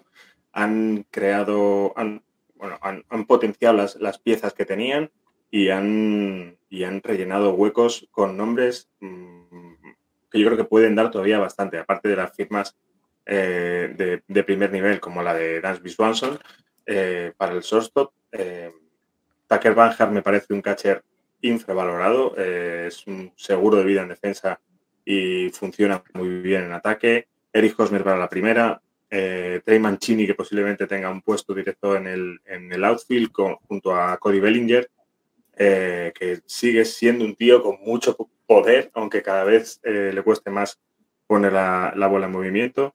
Em, junto a Seiya Suzuki, a Nico Horner, a Patrick Wisdom, a Ian Happ, em, ha firmado también a Edwin Ríos. Em, yo creo que aquí hay un lineup mm, muy, muy, muy consistente. Eh, con Nick Madrigal, con Christopher Morel, que el año pasado funcionó muy bien, además eh, con mucha versatilidad. la rotación quizá no tenga mucho nombre, han firmado a Jameson Taylor eh, esta temporada, pero mm, Marcus Stroman eh, puede funcionar muy bien. Justin Steele el año pasado mm, hizo muy buen año. Drew Smiley es un, pitcher que un año tiene bueno, un año tiene malo. Habrá a ver qué, le toca este año. Y, por lo demás, eh, tienen lesionados a, tienen lesionado a Kyle Hendricks. si se puede recuperar, ahí hay una, rotación interesante.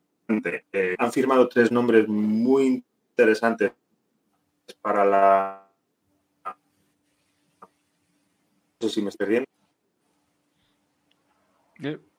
Mm, se, le ha ido...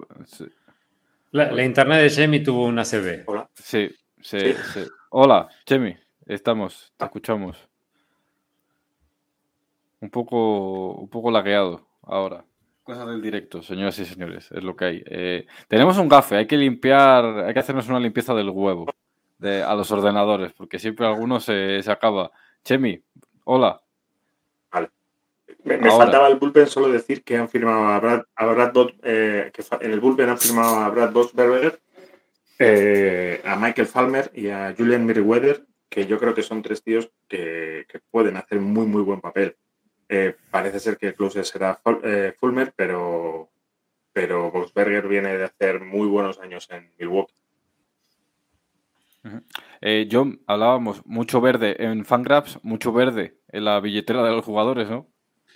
Sí, la duda es si, acabará siendo mucho rojo en, las cuentas finales del equipo a final de, temporada. Pero sí, para mí también uno de, una de las off-seasons más interesantes creo que pueden ser uno de los equipos eh, candidatos a ser sorpresa, entre comillas, de, la competición, porque los Cavs creo que llevan unos años demostrando que no quieren repetir aquella travesía por el desierto mientras llegaban los Ritz o Javi Baez y compañía de, hace unos años hasta llegar al título, y que ningún año terminan de hacer ninguna reconstrucción y que, que siguen eh, invirtiendo tanto que ahora mismo están en 174 millones de, de payroll activo, 220 proyectado para, el CBT, ya rozando eh, el límite.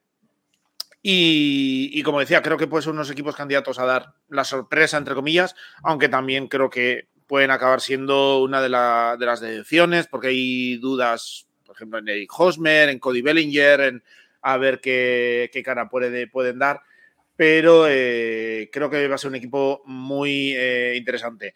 Obviamente, como decía, mucho gasto en, salario, eh, varios contratos a largo plazo, como el de Seiya Suzuki, que le quedan todavía cuatro años más de, contrato.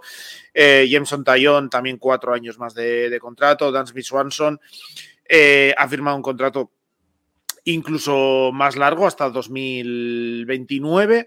Eh, lo han estructurado un poco, yo creo que para compaginarlo con, el de Stroman de 25 millones que va a cobrar esta temporada, más los fichajes que han ido haciendo, pues, eh, eh, pues como decía Ari Hosmer, Cody Bellinger que va a cobrar 12 millones y demás. Dasmi Swanson empieza cobrando 14 millones, lo mismo que Jameson Tayon. El pitcher luego sube a 18, pero Swanson se va hasta 26 inmediatamente a partir de, de 2024. Eh, como decía, mucho dinero ahí. Acaba contrato Kyle Hendricks, eh, acaba contrato Ian Hub, que veremos eh, si se intentan alguna renovación. Trey Mancini tiene una opción de jugador después de este primer año. Tucker Barhart lo mismo. es un equipo con algunas piezas que se van a quedar largo tiempo, como Tayón, como Suzuki, como Dansby Swanson. Y es un equipo que también tiene algunas piezas jóvenes, ¿no? Pues como Madrigal, por ejemplo, que debería ser una, pieza eh, importante, Justin Steele, etcétera. Eh, es un equipo, bueno, que tiene un poco de todo, pero que ha tenido que invertir para meter ahora veteranía que pueda, que pueda llevar al equipo adelante y a pelear por la, por la división. Eh, Ariel, vuelven los Caps Sí, y vuelven con todo. Creo que si hay un año en el que uno empieza a decir, bueno, este año la lucha no son los Brewers. Para mí, creo que la lucha de este año no son los Brewers. Este año la pelea, y casi te diría que complicada, es con los Cubs. La de, lo de Swanson, después, sí, lo de Cody, como que depende siempre de Cody, ¿no? Es como si está despierto él y también está despierta las otras fichas que tienen los Cubs y sonamos sonamos porque con el, con el picheo que, que tienen los Cardinals estamos sonados. Este, así que en, algún punto sí, los Cubs se transformaron en, la opción en el, en el equipo a, pelear, a pelear este año, sobre todo por encima de los, de los Brewers. Creo que ya en los primeros fichajes que empezaron a hacer el año pasado se notaba de que habían apostado por todo y, y creo que si las, apuestas les, salen bien y el equipo mm. funciona y no se lesiona las piezas que tiene, mm. y es el, equipo difícil a enfrentar en, la división este año. También, también, incluso antes yo mencionaba a las dudas de, de Hosmer, de Bellinger. También es verdad que la rotación que tiene va a ser muy joven. Y lo hicieron muy bien el año pasado. Justin Steele 3.18 de era, Keegan Thompson 3.76. Eh, Adrian Sampson tiene 3.11. Habrá que ver si son capaces de replicarlo. Y Tayon lo mismo, que tuvo un gran año en el Bronx, pero habrá que ver a ver cómo lo hace eh, en el norte de Chicago. Sí, yo creo que es el picheo, quizás la, parte más flojita de todas, pero bueno, estamos todos más o menos iguales, así que, bueno, salvo los Brewers, estamos el resto, estamos todos más o menos iguales. Pero después el resto del equipo es, de temer, Caps. Me parece que este año es de temer. Eh, Chemi, los Brewers, vamos a hablar de ellos. Segundos de la división el año pasado, 86, eh, 76 para, para ellos. Eh, muchos cambios, muchos cambios. no se quedaron solo con vender a, a Josh Heider el, año pasado, sino que han estado bastantes, bastante activos, mejor dicho, esta, esta postemporada, esta pretemporada de la temporada web 2023. alguien eh, viene a recoger a sus padres. Eh, eh, que, salga, que salga a jugar. Sale, Ariel sale a jugar. Le están preguntando. Chevy, el equipo que más trades ha hecho este año, que más traspasos ha hecho esta temporada baja, algunos de ellos interesantes. Sí, me parece que Ariel tiene un videomarcador en el salón de su casa. Em, es un equipo centrado sobre todo en, los lanzadores, ¿no? Como bien sabemos, y, dices que ha hecho muchos trades y los que se le esperan, ¿no? Pues eh, ya están empezando los rumores con Corbin Barnes, que no está nada contento con cómo se ha negociado su arbitraje. Así que a ver cómo acaba, cómo acaba esto. De momento sí que yo también creo como Ariel que tienen mucho peor equipo que el año pasado. Eh, mm han firmado a, han traído a William Contreras de, Atlanta para el puesto de catcher. Eh, han traído a Jesse Winker de Seattle. Eh, han traído a Owen Miller de Cleveland. Eh, han firmado a Brian Anderson, que viene de, de, ser la eterna promesa en Miami y nunca terminar de romper. Y hay un par de jugadores que deberían estar funcionando con el en las mayores ya este año, después de, demostrar en menores que, son muy buenos jugadores, como Bryce Duran o Garrett Mitchell. Eh, y luego está Luis Urias, que en el clásico lo ha, reventado, ha sido una de las piezas claves para que México haga un torneo tan brutal como el que ha hecho. Eh, y luego hay un señor que se llama Christian Jelic, que no sé si os acordáis, pero que fue MVP un año. MVP? O no, no. ¿Sí? ¿Fue MVP? Sí, fue MVP, o, sea, un, año, un año MVP un año estuvo año segundo. Detrás de Bellinger, sí, sí. Exacto. Eh, y ahora estamos así. Y luego tiene a, uno de mis jugadores más odiados por el daño que me ha hecho en Fantasy, que es Keston Yura, que iba a ser eh, la nueva Pepsi Cola. Y, y año tras año me como un rojo detrás de otro con él. Eh, yo creo que ese line-up es un poco más flojo que el que tenía el año pasado, tiene, tiene más, mm, más huecos o por lo menos tiene mm, más gente que tiene que terminar de demostrar que son muy buenos jugadores. ¿no? El año pasado tenían gente mucho más consolidada. Eh, la rotación sigue siendo de primer nivel, eh, con Barnes y con Woodruff posiblemente sea uno de los mejores uno o dos de toda la liga. Eric Lauer es un seguro como tercer brazo con Freddy Peralta, que son dos tíos muy, muy, muy consistentes y muy solventes. Han firmado a Whit Miley de los Caps para cerrar la rotación y luego tienen un closer de primer nivel que es Devin Williams, que estaba eh, eclipsado por Josh Hader y que ahora tiene el puesto para él solo. ¿no? Eh, a partir de ahí también han traído mucho brazo eh, vía trade al, al, bullpen con Javi Guerra, con eh, Joel Payams y con Bryce Wilson. Eh, en general sí que veo un equipo un poco más flojo del año pasado, además con mucha pelea interna. Mm. No, yo creo que la división se la juegan entre, entre Chicago y San Luis. Eh, yo, este equipo, pues bueno, eh, gasta algo de dinero, pero principalmente se van jugadores. En cerveza. En cerveza, se van cuatro jugadores sueltos. Que me fichen entonces. y en Jelly, sobre todo en Jelly, que tiene que gastar mucha cerveza para no estar bateando. igual, igual acabamos de descubrir la, la clave y no, menos artículos de, de, Athletic y tal que se, hubiesen ahorrado si hubiesen dado. Bueno, eh, eh, en, en Osarris habla de cerveza y datos. O sea, en algún momento. Ah, en algún momento algo. claro, en algún momento eso se tenía que dar, esa conjunción.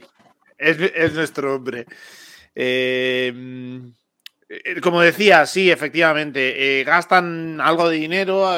perro el activo de casi 107 millones de dólares. la proyección de CBT está en 133.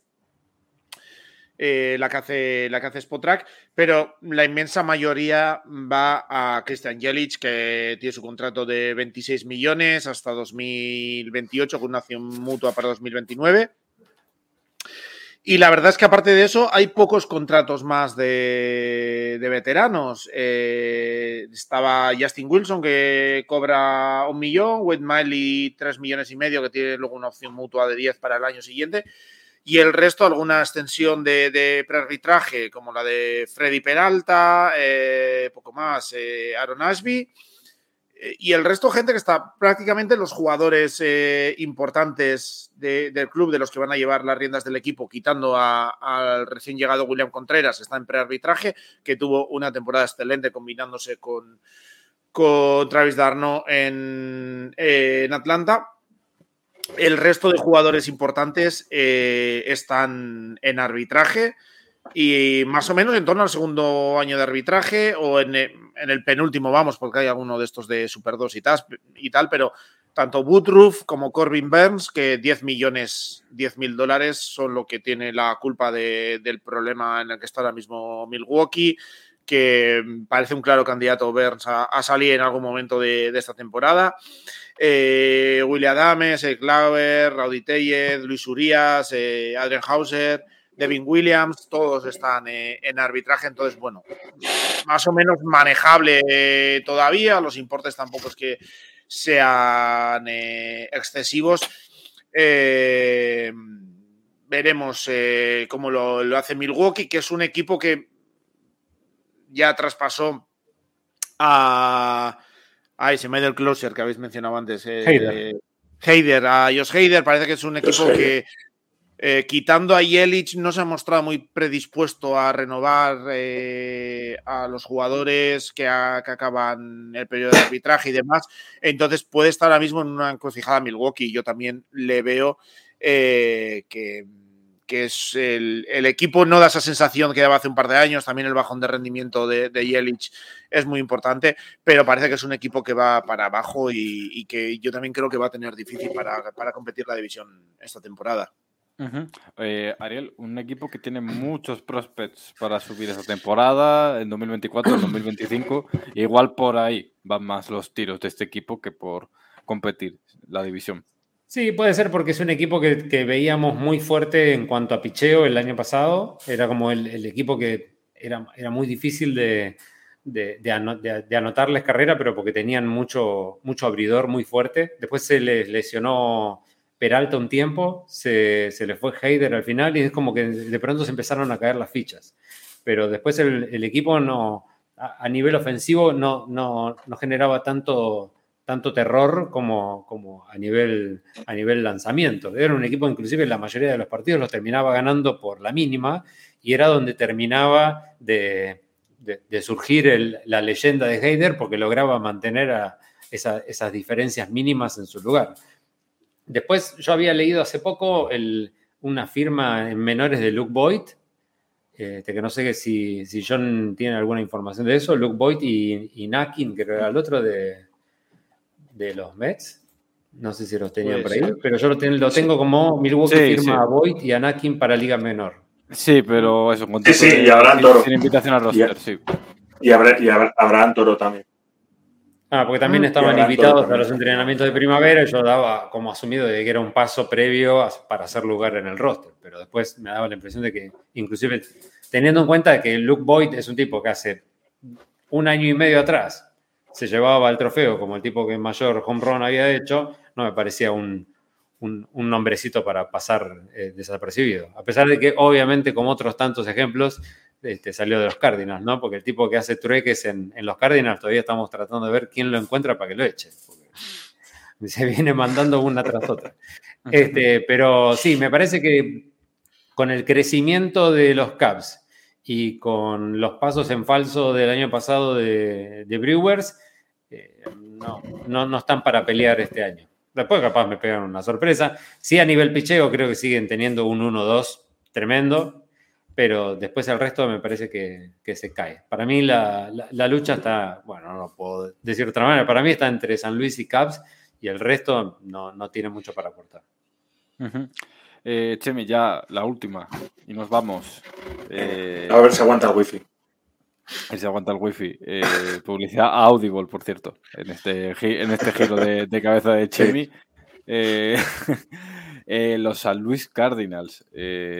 De verdad, este equipo. Ahora, ahora, ahora bien.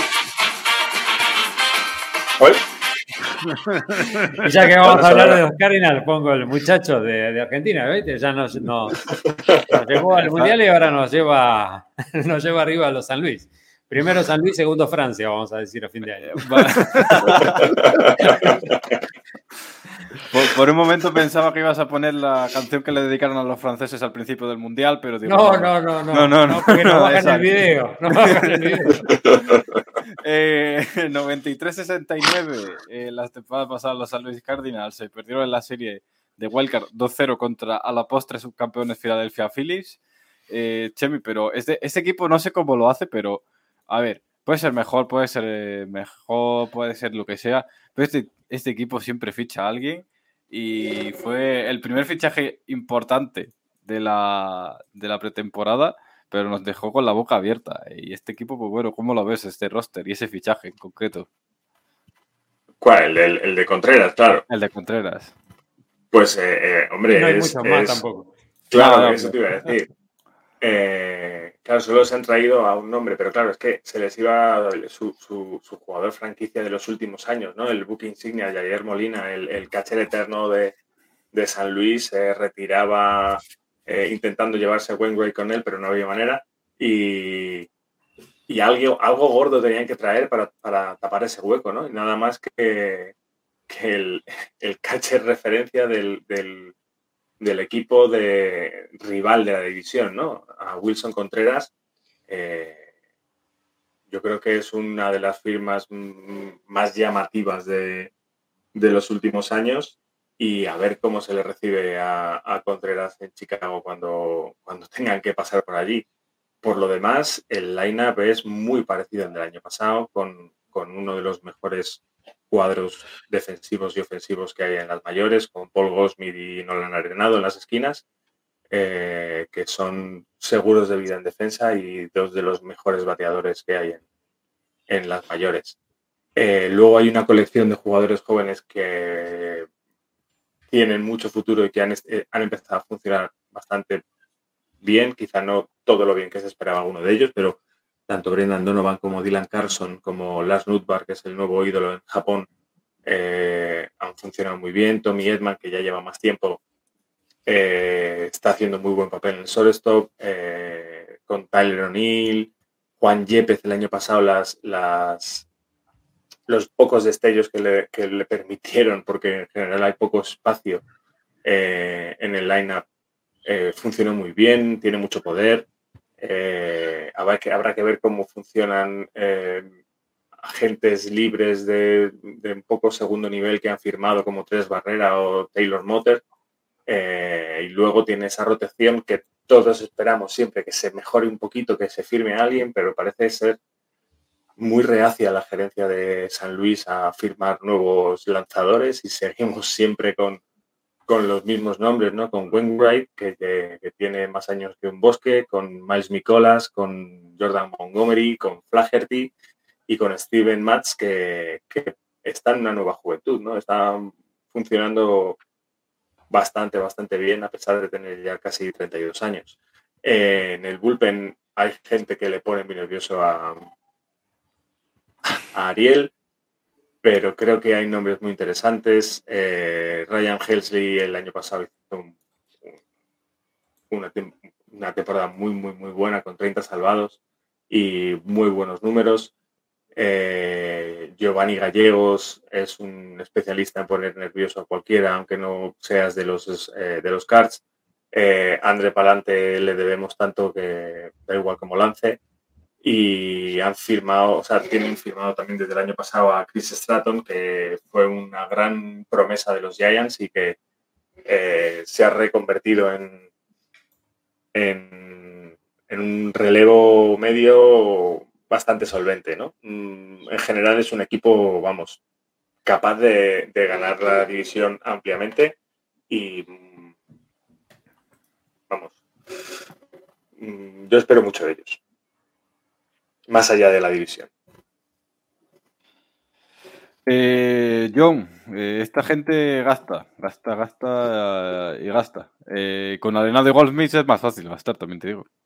Sí, a ver, gasta, pero mm, tampoco te creas que una barbaridad, porque está en 145 millones del perro activo, 179 prácticamente proyectados para, para el CBT está claro que al final lo que más se influye eh, la decisión de, Arenado de haberse quedado, de no haber hecho el, opt-out.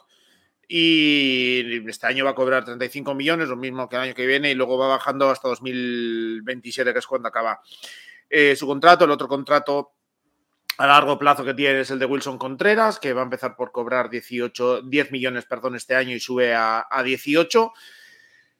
Eh, y en la otra punta de, esos contratos veteranos están los que acaban, sobre todo Adam Wainwright, que ha decidido quedarse un año más, y Miles Michaelas, el jugador que, volvió de Japón y que ha sido una pieza muy importante, yo creo, en las rotaciones Cardinals de, los últimos años. Eh, y, también acaban algunos otros contratos, como el de Jordan Montgomery, que lo hizo bastante bien el año pasado viniendo de, de los Yankees, y Jack Flaherty, que los pintaba a, Ace Claro de, los Cardinals y al final las lesiones le han, le han acabado lastrando muchísimo y veremos a ver qué, decisión toman. Entre medias, pues también sigue habiendo contratos veteranos como el de eh, Paul Goldsmith, que le quedan dos años más de contrato, Steven Matz, que a ver si repunta un poco, yo creo que podría ser un gran añadido porque es un jugador que yo le tengo bastante cariño y sí que muestra por momentos eh, una gran calidad, pero le cuesta quizás ser, ser consistente, que le quedan tres años de contrato, Paul de Jong tiene un año más y luego un par de, opciones de, club, Giovanni Gallegos dos años y una opción de club. Eh, mira, también acaba contrato Jordan Hicks, eh, bueno, pasa a la, agencia libre. Y luego, sobre todo, tiene una gran cantidad de jugadores empezando arbitraje, como puede ser Genesis Cabrera o Andrew, Andrew eh, Knisner, y jugadores en prearbitraje como, como Dylan Carlson, como Brendan Donovan, como Nolan Gorman, eh, como el jugador favorito, eh, nuestro jugador favorito, Andrew Palante, que está recién, recién iniciada su, andadura en los años de, de control, Yoyo Romero. También está el chico este hay que se me ha ido eh, Jordan Walker, que lo está reventando en, el sprint training y parece que se va a ganar un hueco en, en el lineup titular. Eh, así que una mezcla mm, muy buena, yo creo que de, veteranía más absoluta, de veteranos que todavía van a tener años productivos por delante, de jugadores muy jóvenes que pintan muy bien pues eh, los Cardinals, como llevan haciendo desde que estaba Brans Ricky en los años 20, pues eh, con consistencia y siempre, siempre peleando. Eh, Ariel, es tu momento. Bueno, a ver. Creo que a partir del, del, infield lo había hablado en algún momento con, con, Javi, este tema, de que después del infield, digamos que es donde, donde mejor podemos encontrar las, eh, la fortaleza de, los Cardinals. A partir de que nos vamos alejando de ahí, empiezan a aparecer los, los nubarrones. A pesar de que el equipo este, tuvo, tuvo y tiene, va a tener buenos momentos en este 2023 también, me parece que compensa a base de poder la falta que hay eh, a nivel brazos al, momento de lanzar. Eh, me parece que lo de, lo de lo de Arenado y Goldsmith va a seguir, va a seguir ahí. A nivel brazos creo que vamos a apostar también nuevamente por, por Yepes, como el especie de, el, apadrinado por, por, Pujols, que lo dejó ahí entrenadito como para que, para que dé sus demostraciones. Y después hay, hay buen material, eh, el, coreano Tony Edman y el japonés Lars Nutbar creo que van a, mostrar un poco más, son del talento joven que, que más está, está demostrando. Gorman obviamente también está ahí. Eh, este muchacho Donovan, Donovan creo que es de lo mejorcito que, tiene el equipo en crecimiento. Y bueno, después eh, sí, obviamente todo lo que es las granjas que, fueron dando con el tiempo, tanto Burleson como, como Fermín o, Walker, que, definitivamente calculo que por una especie de tiempo de servicio subirá más temprano que tarde al equipo. Pero creo que más allá de que todo ese, eh, todo ese equipo que te, voy nombrando yo te este, pueda aportar a nivel bateo, me parece que el problema está en que si vas tres carreras arriba y después el, a nivel abridores no hay mucho porque, a ver, lo tenés como abridor a Wainwright, que aparte de que desde el, desde el All-Star del año pasado que viene más o menos mal. Después lo tenés a Mícolas, que sí, es un, es un 4 o 5 de cualquier rotación, que nosotros lo tenemos como un segundo tercero, pero porque no hay mucho más. Montgomery sí, ahí hay, algo un poquitito como para apostar. Pero en cuanto a, en cuanto abrís el bullpen, nada, es, es, hacer, es hacer malabares con dinamita, porque preguntale a México en, el Clásico Mundial. Iba ganando 3 a 0, diciendo, bueno, el partido lo tenemos con nosotros y llaman al bullpen de los Cardinals. Aparece Jojo Romero, que pierde la, ventaja de, tres. Y después, como cerrador, lo pones a Giovanni Gallegos, que prefiero, no sé, poner a mi mamá a lanzar como, como cierre porque no es un tipo confiable. Listo, perdieron el partido. ¿Por qué perdió México? ¿Cómo quedó México eliminado? Por el bullpen de los Cardinals. Eso que vio México una vez, nosotros lo vemos durante todo el año un, bullpen que te destroza todo lo bueno que puedas hacer con el resto del equipo en, así. Romero, y empiezo, a nombrar, lo que tenemos nosotros en el bullpen no es un bullpen, es un prontuario, porque lo tenés a Hicks, lo tenés a, Flaherty pobre, que es aferrarse a un hielo en pleno verano, porque hace un montón que no existe más. No, no, no apostemos más a, Flaherty porque no tiene más. Woodford. hoy por Dios, no, no, no quiero seguir nombrando. Apalante ya lo nombré al principio, está claro que no, no está. Después está Hudson, que también es, es una lotería. Hicks, que lanza fuerte pero mal, pero bueno, no le podemos pedir las dos cosas. Y así podemos ir nombrando a un montón más. A mí el bullpen de, de los Cardinals me, me produce taquicardia pero aguante los Cardinals y vamos por otro año a llevarnos a la división. Eh, Ariel es argentino, eh, va a criticar todo, pero va a estar el día 1 de abril con una funfanda de los Cardinals diciendo AUPA, AUPA Cardenales y, demás. O sea que eh, es verdad. Pero bueno, más allá de eso, después este, el, equipo va bien a nivel, o sea, te puede salir bien algún día, pero es eso, tiene un, cuando vos tenés un, bullpen tan poco confiable, es muy difícil poder disfrutar un partido cuando, cuando lo, va llevando bien, porque el resto del equipo está muy bien. La, entrada de como catcher del, muchachito este de los, de los Cubs es un golazo para nosotros. Y creo que, que, el equipo por ese lado va bien, pero después el no haber apostado ni siquiera a un, a un brazo abridor a uno que se necesitaba hace un montón de tiempo, me parece que es una mala jugada. No, hay, eh, nadie, no hay un, brazo que vos digas, este es nuestro ace. porque si Wainwright es nuestro ace es por, es por una cuestión de respeto y trayectoria, no porque esté viviendo un momento de ace. Bueno, eh, siempre he quedado una, idea que es eh, traspasar a Iván Herrera por algún pitcher. Sí, sí, inclusive Carson estuvo, estuvo pensado como, como ficha de cambio, así que no, pero por plata no piensan poner, está claro. Ariel, eh, muchas gracias, que te tienes que, ir y ya sí, tengo que ir a buscar a mi hijo a la escuela, así los dos. Un, pronóstico rápido. Un pronóstico rápido. No, sí, sí, uno, uno, uno Cardinals, dos Cubs, tercero, tercero Brewers y los otros dos, nada. gracias, Ariel, el japonés, nueve no, Gracias a ustedes. O por Argentina. Eh, Chemi, eh, pues nada, cerramos esto. Un pronóstico de, de las dos divisiones, así rápido. Eh, muy parecido, de, la nacional, muy parecido Cards, Caps, Brewers, Reds, Pirates, en ese orden. Y de la americana, espérate que ya se me ha olvidado. yo creo que White Sox, Guardians, Twins, eh, y los otros dos. y lo que sea. que se lo jueguen a la. Al cara cruz. Vamos, y a, a, las chapas.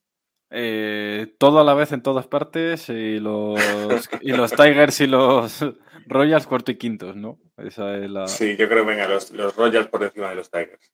Uh, curiosa, curiosa. Pero solo por la, por la final de 2014 que les tengo, le llevo ah, siempre en el corazón a los Royals. Muy bien. Venga, Chemi, gracias por pasarte. A vosotros. Eh, John, venga. Así rápido que. Yo. La, la, nacional se la voy a copiar a, a, Chemi porque también creo que van a acabar Cardinals, Cubs, Brewers, Reds y Pirates. Estos dos últimos, igual con uno o dos partidos de ventaja, pero bueno, Reds eh, parece que Hunter Green, la gente está hablando para este año, que mucho ojo que puede ser uno de los grandes eh, una de las grandes explosiones de, rendimiento de la temporada. Bueno, eh, veremos, pero creo que pueden tener quizás un pelín, un pelín más eh, que los Pirates, pero son dos equipos en, reconstrucción clara. Y en la otra tengo muchas dudas, porque la cabeza me dice que pueden ganar White Sox, que va a haber pelea con Minnesota, la duda de, Cardinals, perdón, de Cardinals, de Guardians pero yo creo que perfectamente puede acabar todos más pegados. No creo que vaya a haber la diferencia del año pasado en, esos tres primeros puestos, por lo menos, pero creo que puede acabar igual. Guardians, White Sox, Twins. Con los Tigers, yo creo que todo lo que les salió mal el año pasado les podía salir mal, así que creo que este año subirán un poco. Eh, pero se mantendrán cuartos y los Royals cerrando la división. Bueno, yo así brevemente eh, voy a decir eh, Twins, White Sox, Guardians, eh, Royals Tigers. después Cardinals, Caps, Brewers, Pirates y el, último Reds. nada, John, gracias por pasarte. Ya no queda nada, nueve días para que empiece esto. Ya estamos en capilla que, se suele decir, ya en nada estamos. Ya en nada, ya Estamos todos como, como nueve entradas, con la bufanda, la gorra, la camiseta y, el, primer día con 0-0 todos pueden ganar las series mundiales. Eh, eh, legalmente, y el que gane el primer partido tiene más posibilidades que el que haya primero, primero. estamos en la era del Moneyball, pues mientras las matemáticas no digan lo contrario. si los Pirates ganan el primer partido, tienen tantas posibilidades como todos los equipos que ganan el primer, partido, pueden acabar 162-0, así que... Eh, exacto. Y si pierden el primero, pueden quedar 0-162. Esas son las matemáticas. Las posibilidades están claras. Exacto. Eh, bueno, John, gracias por pasarte. Nada, hasta la siguiente.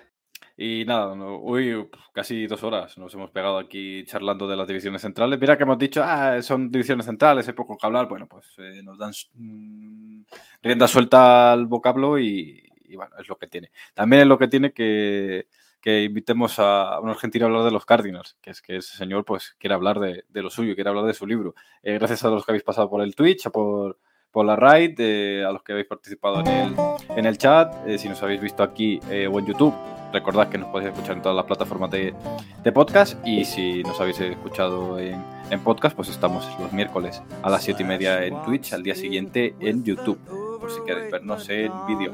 Eh, nada más, nos despedimos de, esta, de este quinto episodio de la tercera temporada de Pinches Salvajes Podcast, la semana que viene con las divisiones de la conferencia de las, las divisiones eh, de las conferencias oeste, no de las divisiones oeste directamente. Después de dos horas ya no sabe uno lo que habla. Hasta la próxima.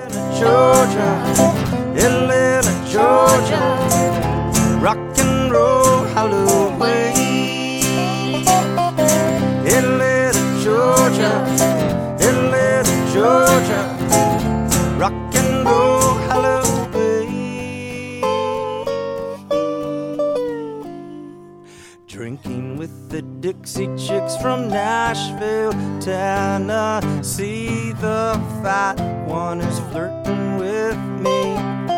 Head scissor hands gets angry while wrestling the cigarette machine. Atlanta, Georgia, Atlanta, Georgia, rock and roll Halloween.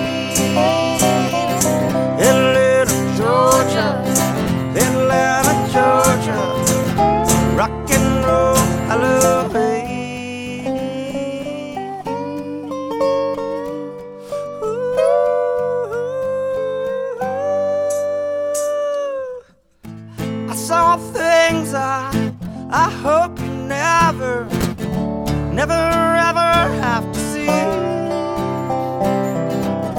I saw Elvis make out with Jesus in a yellow.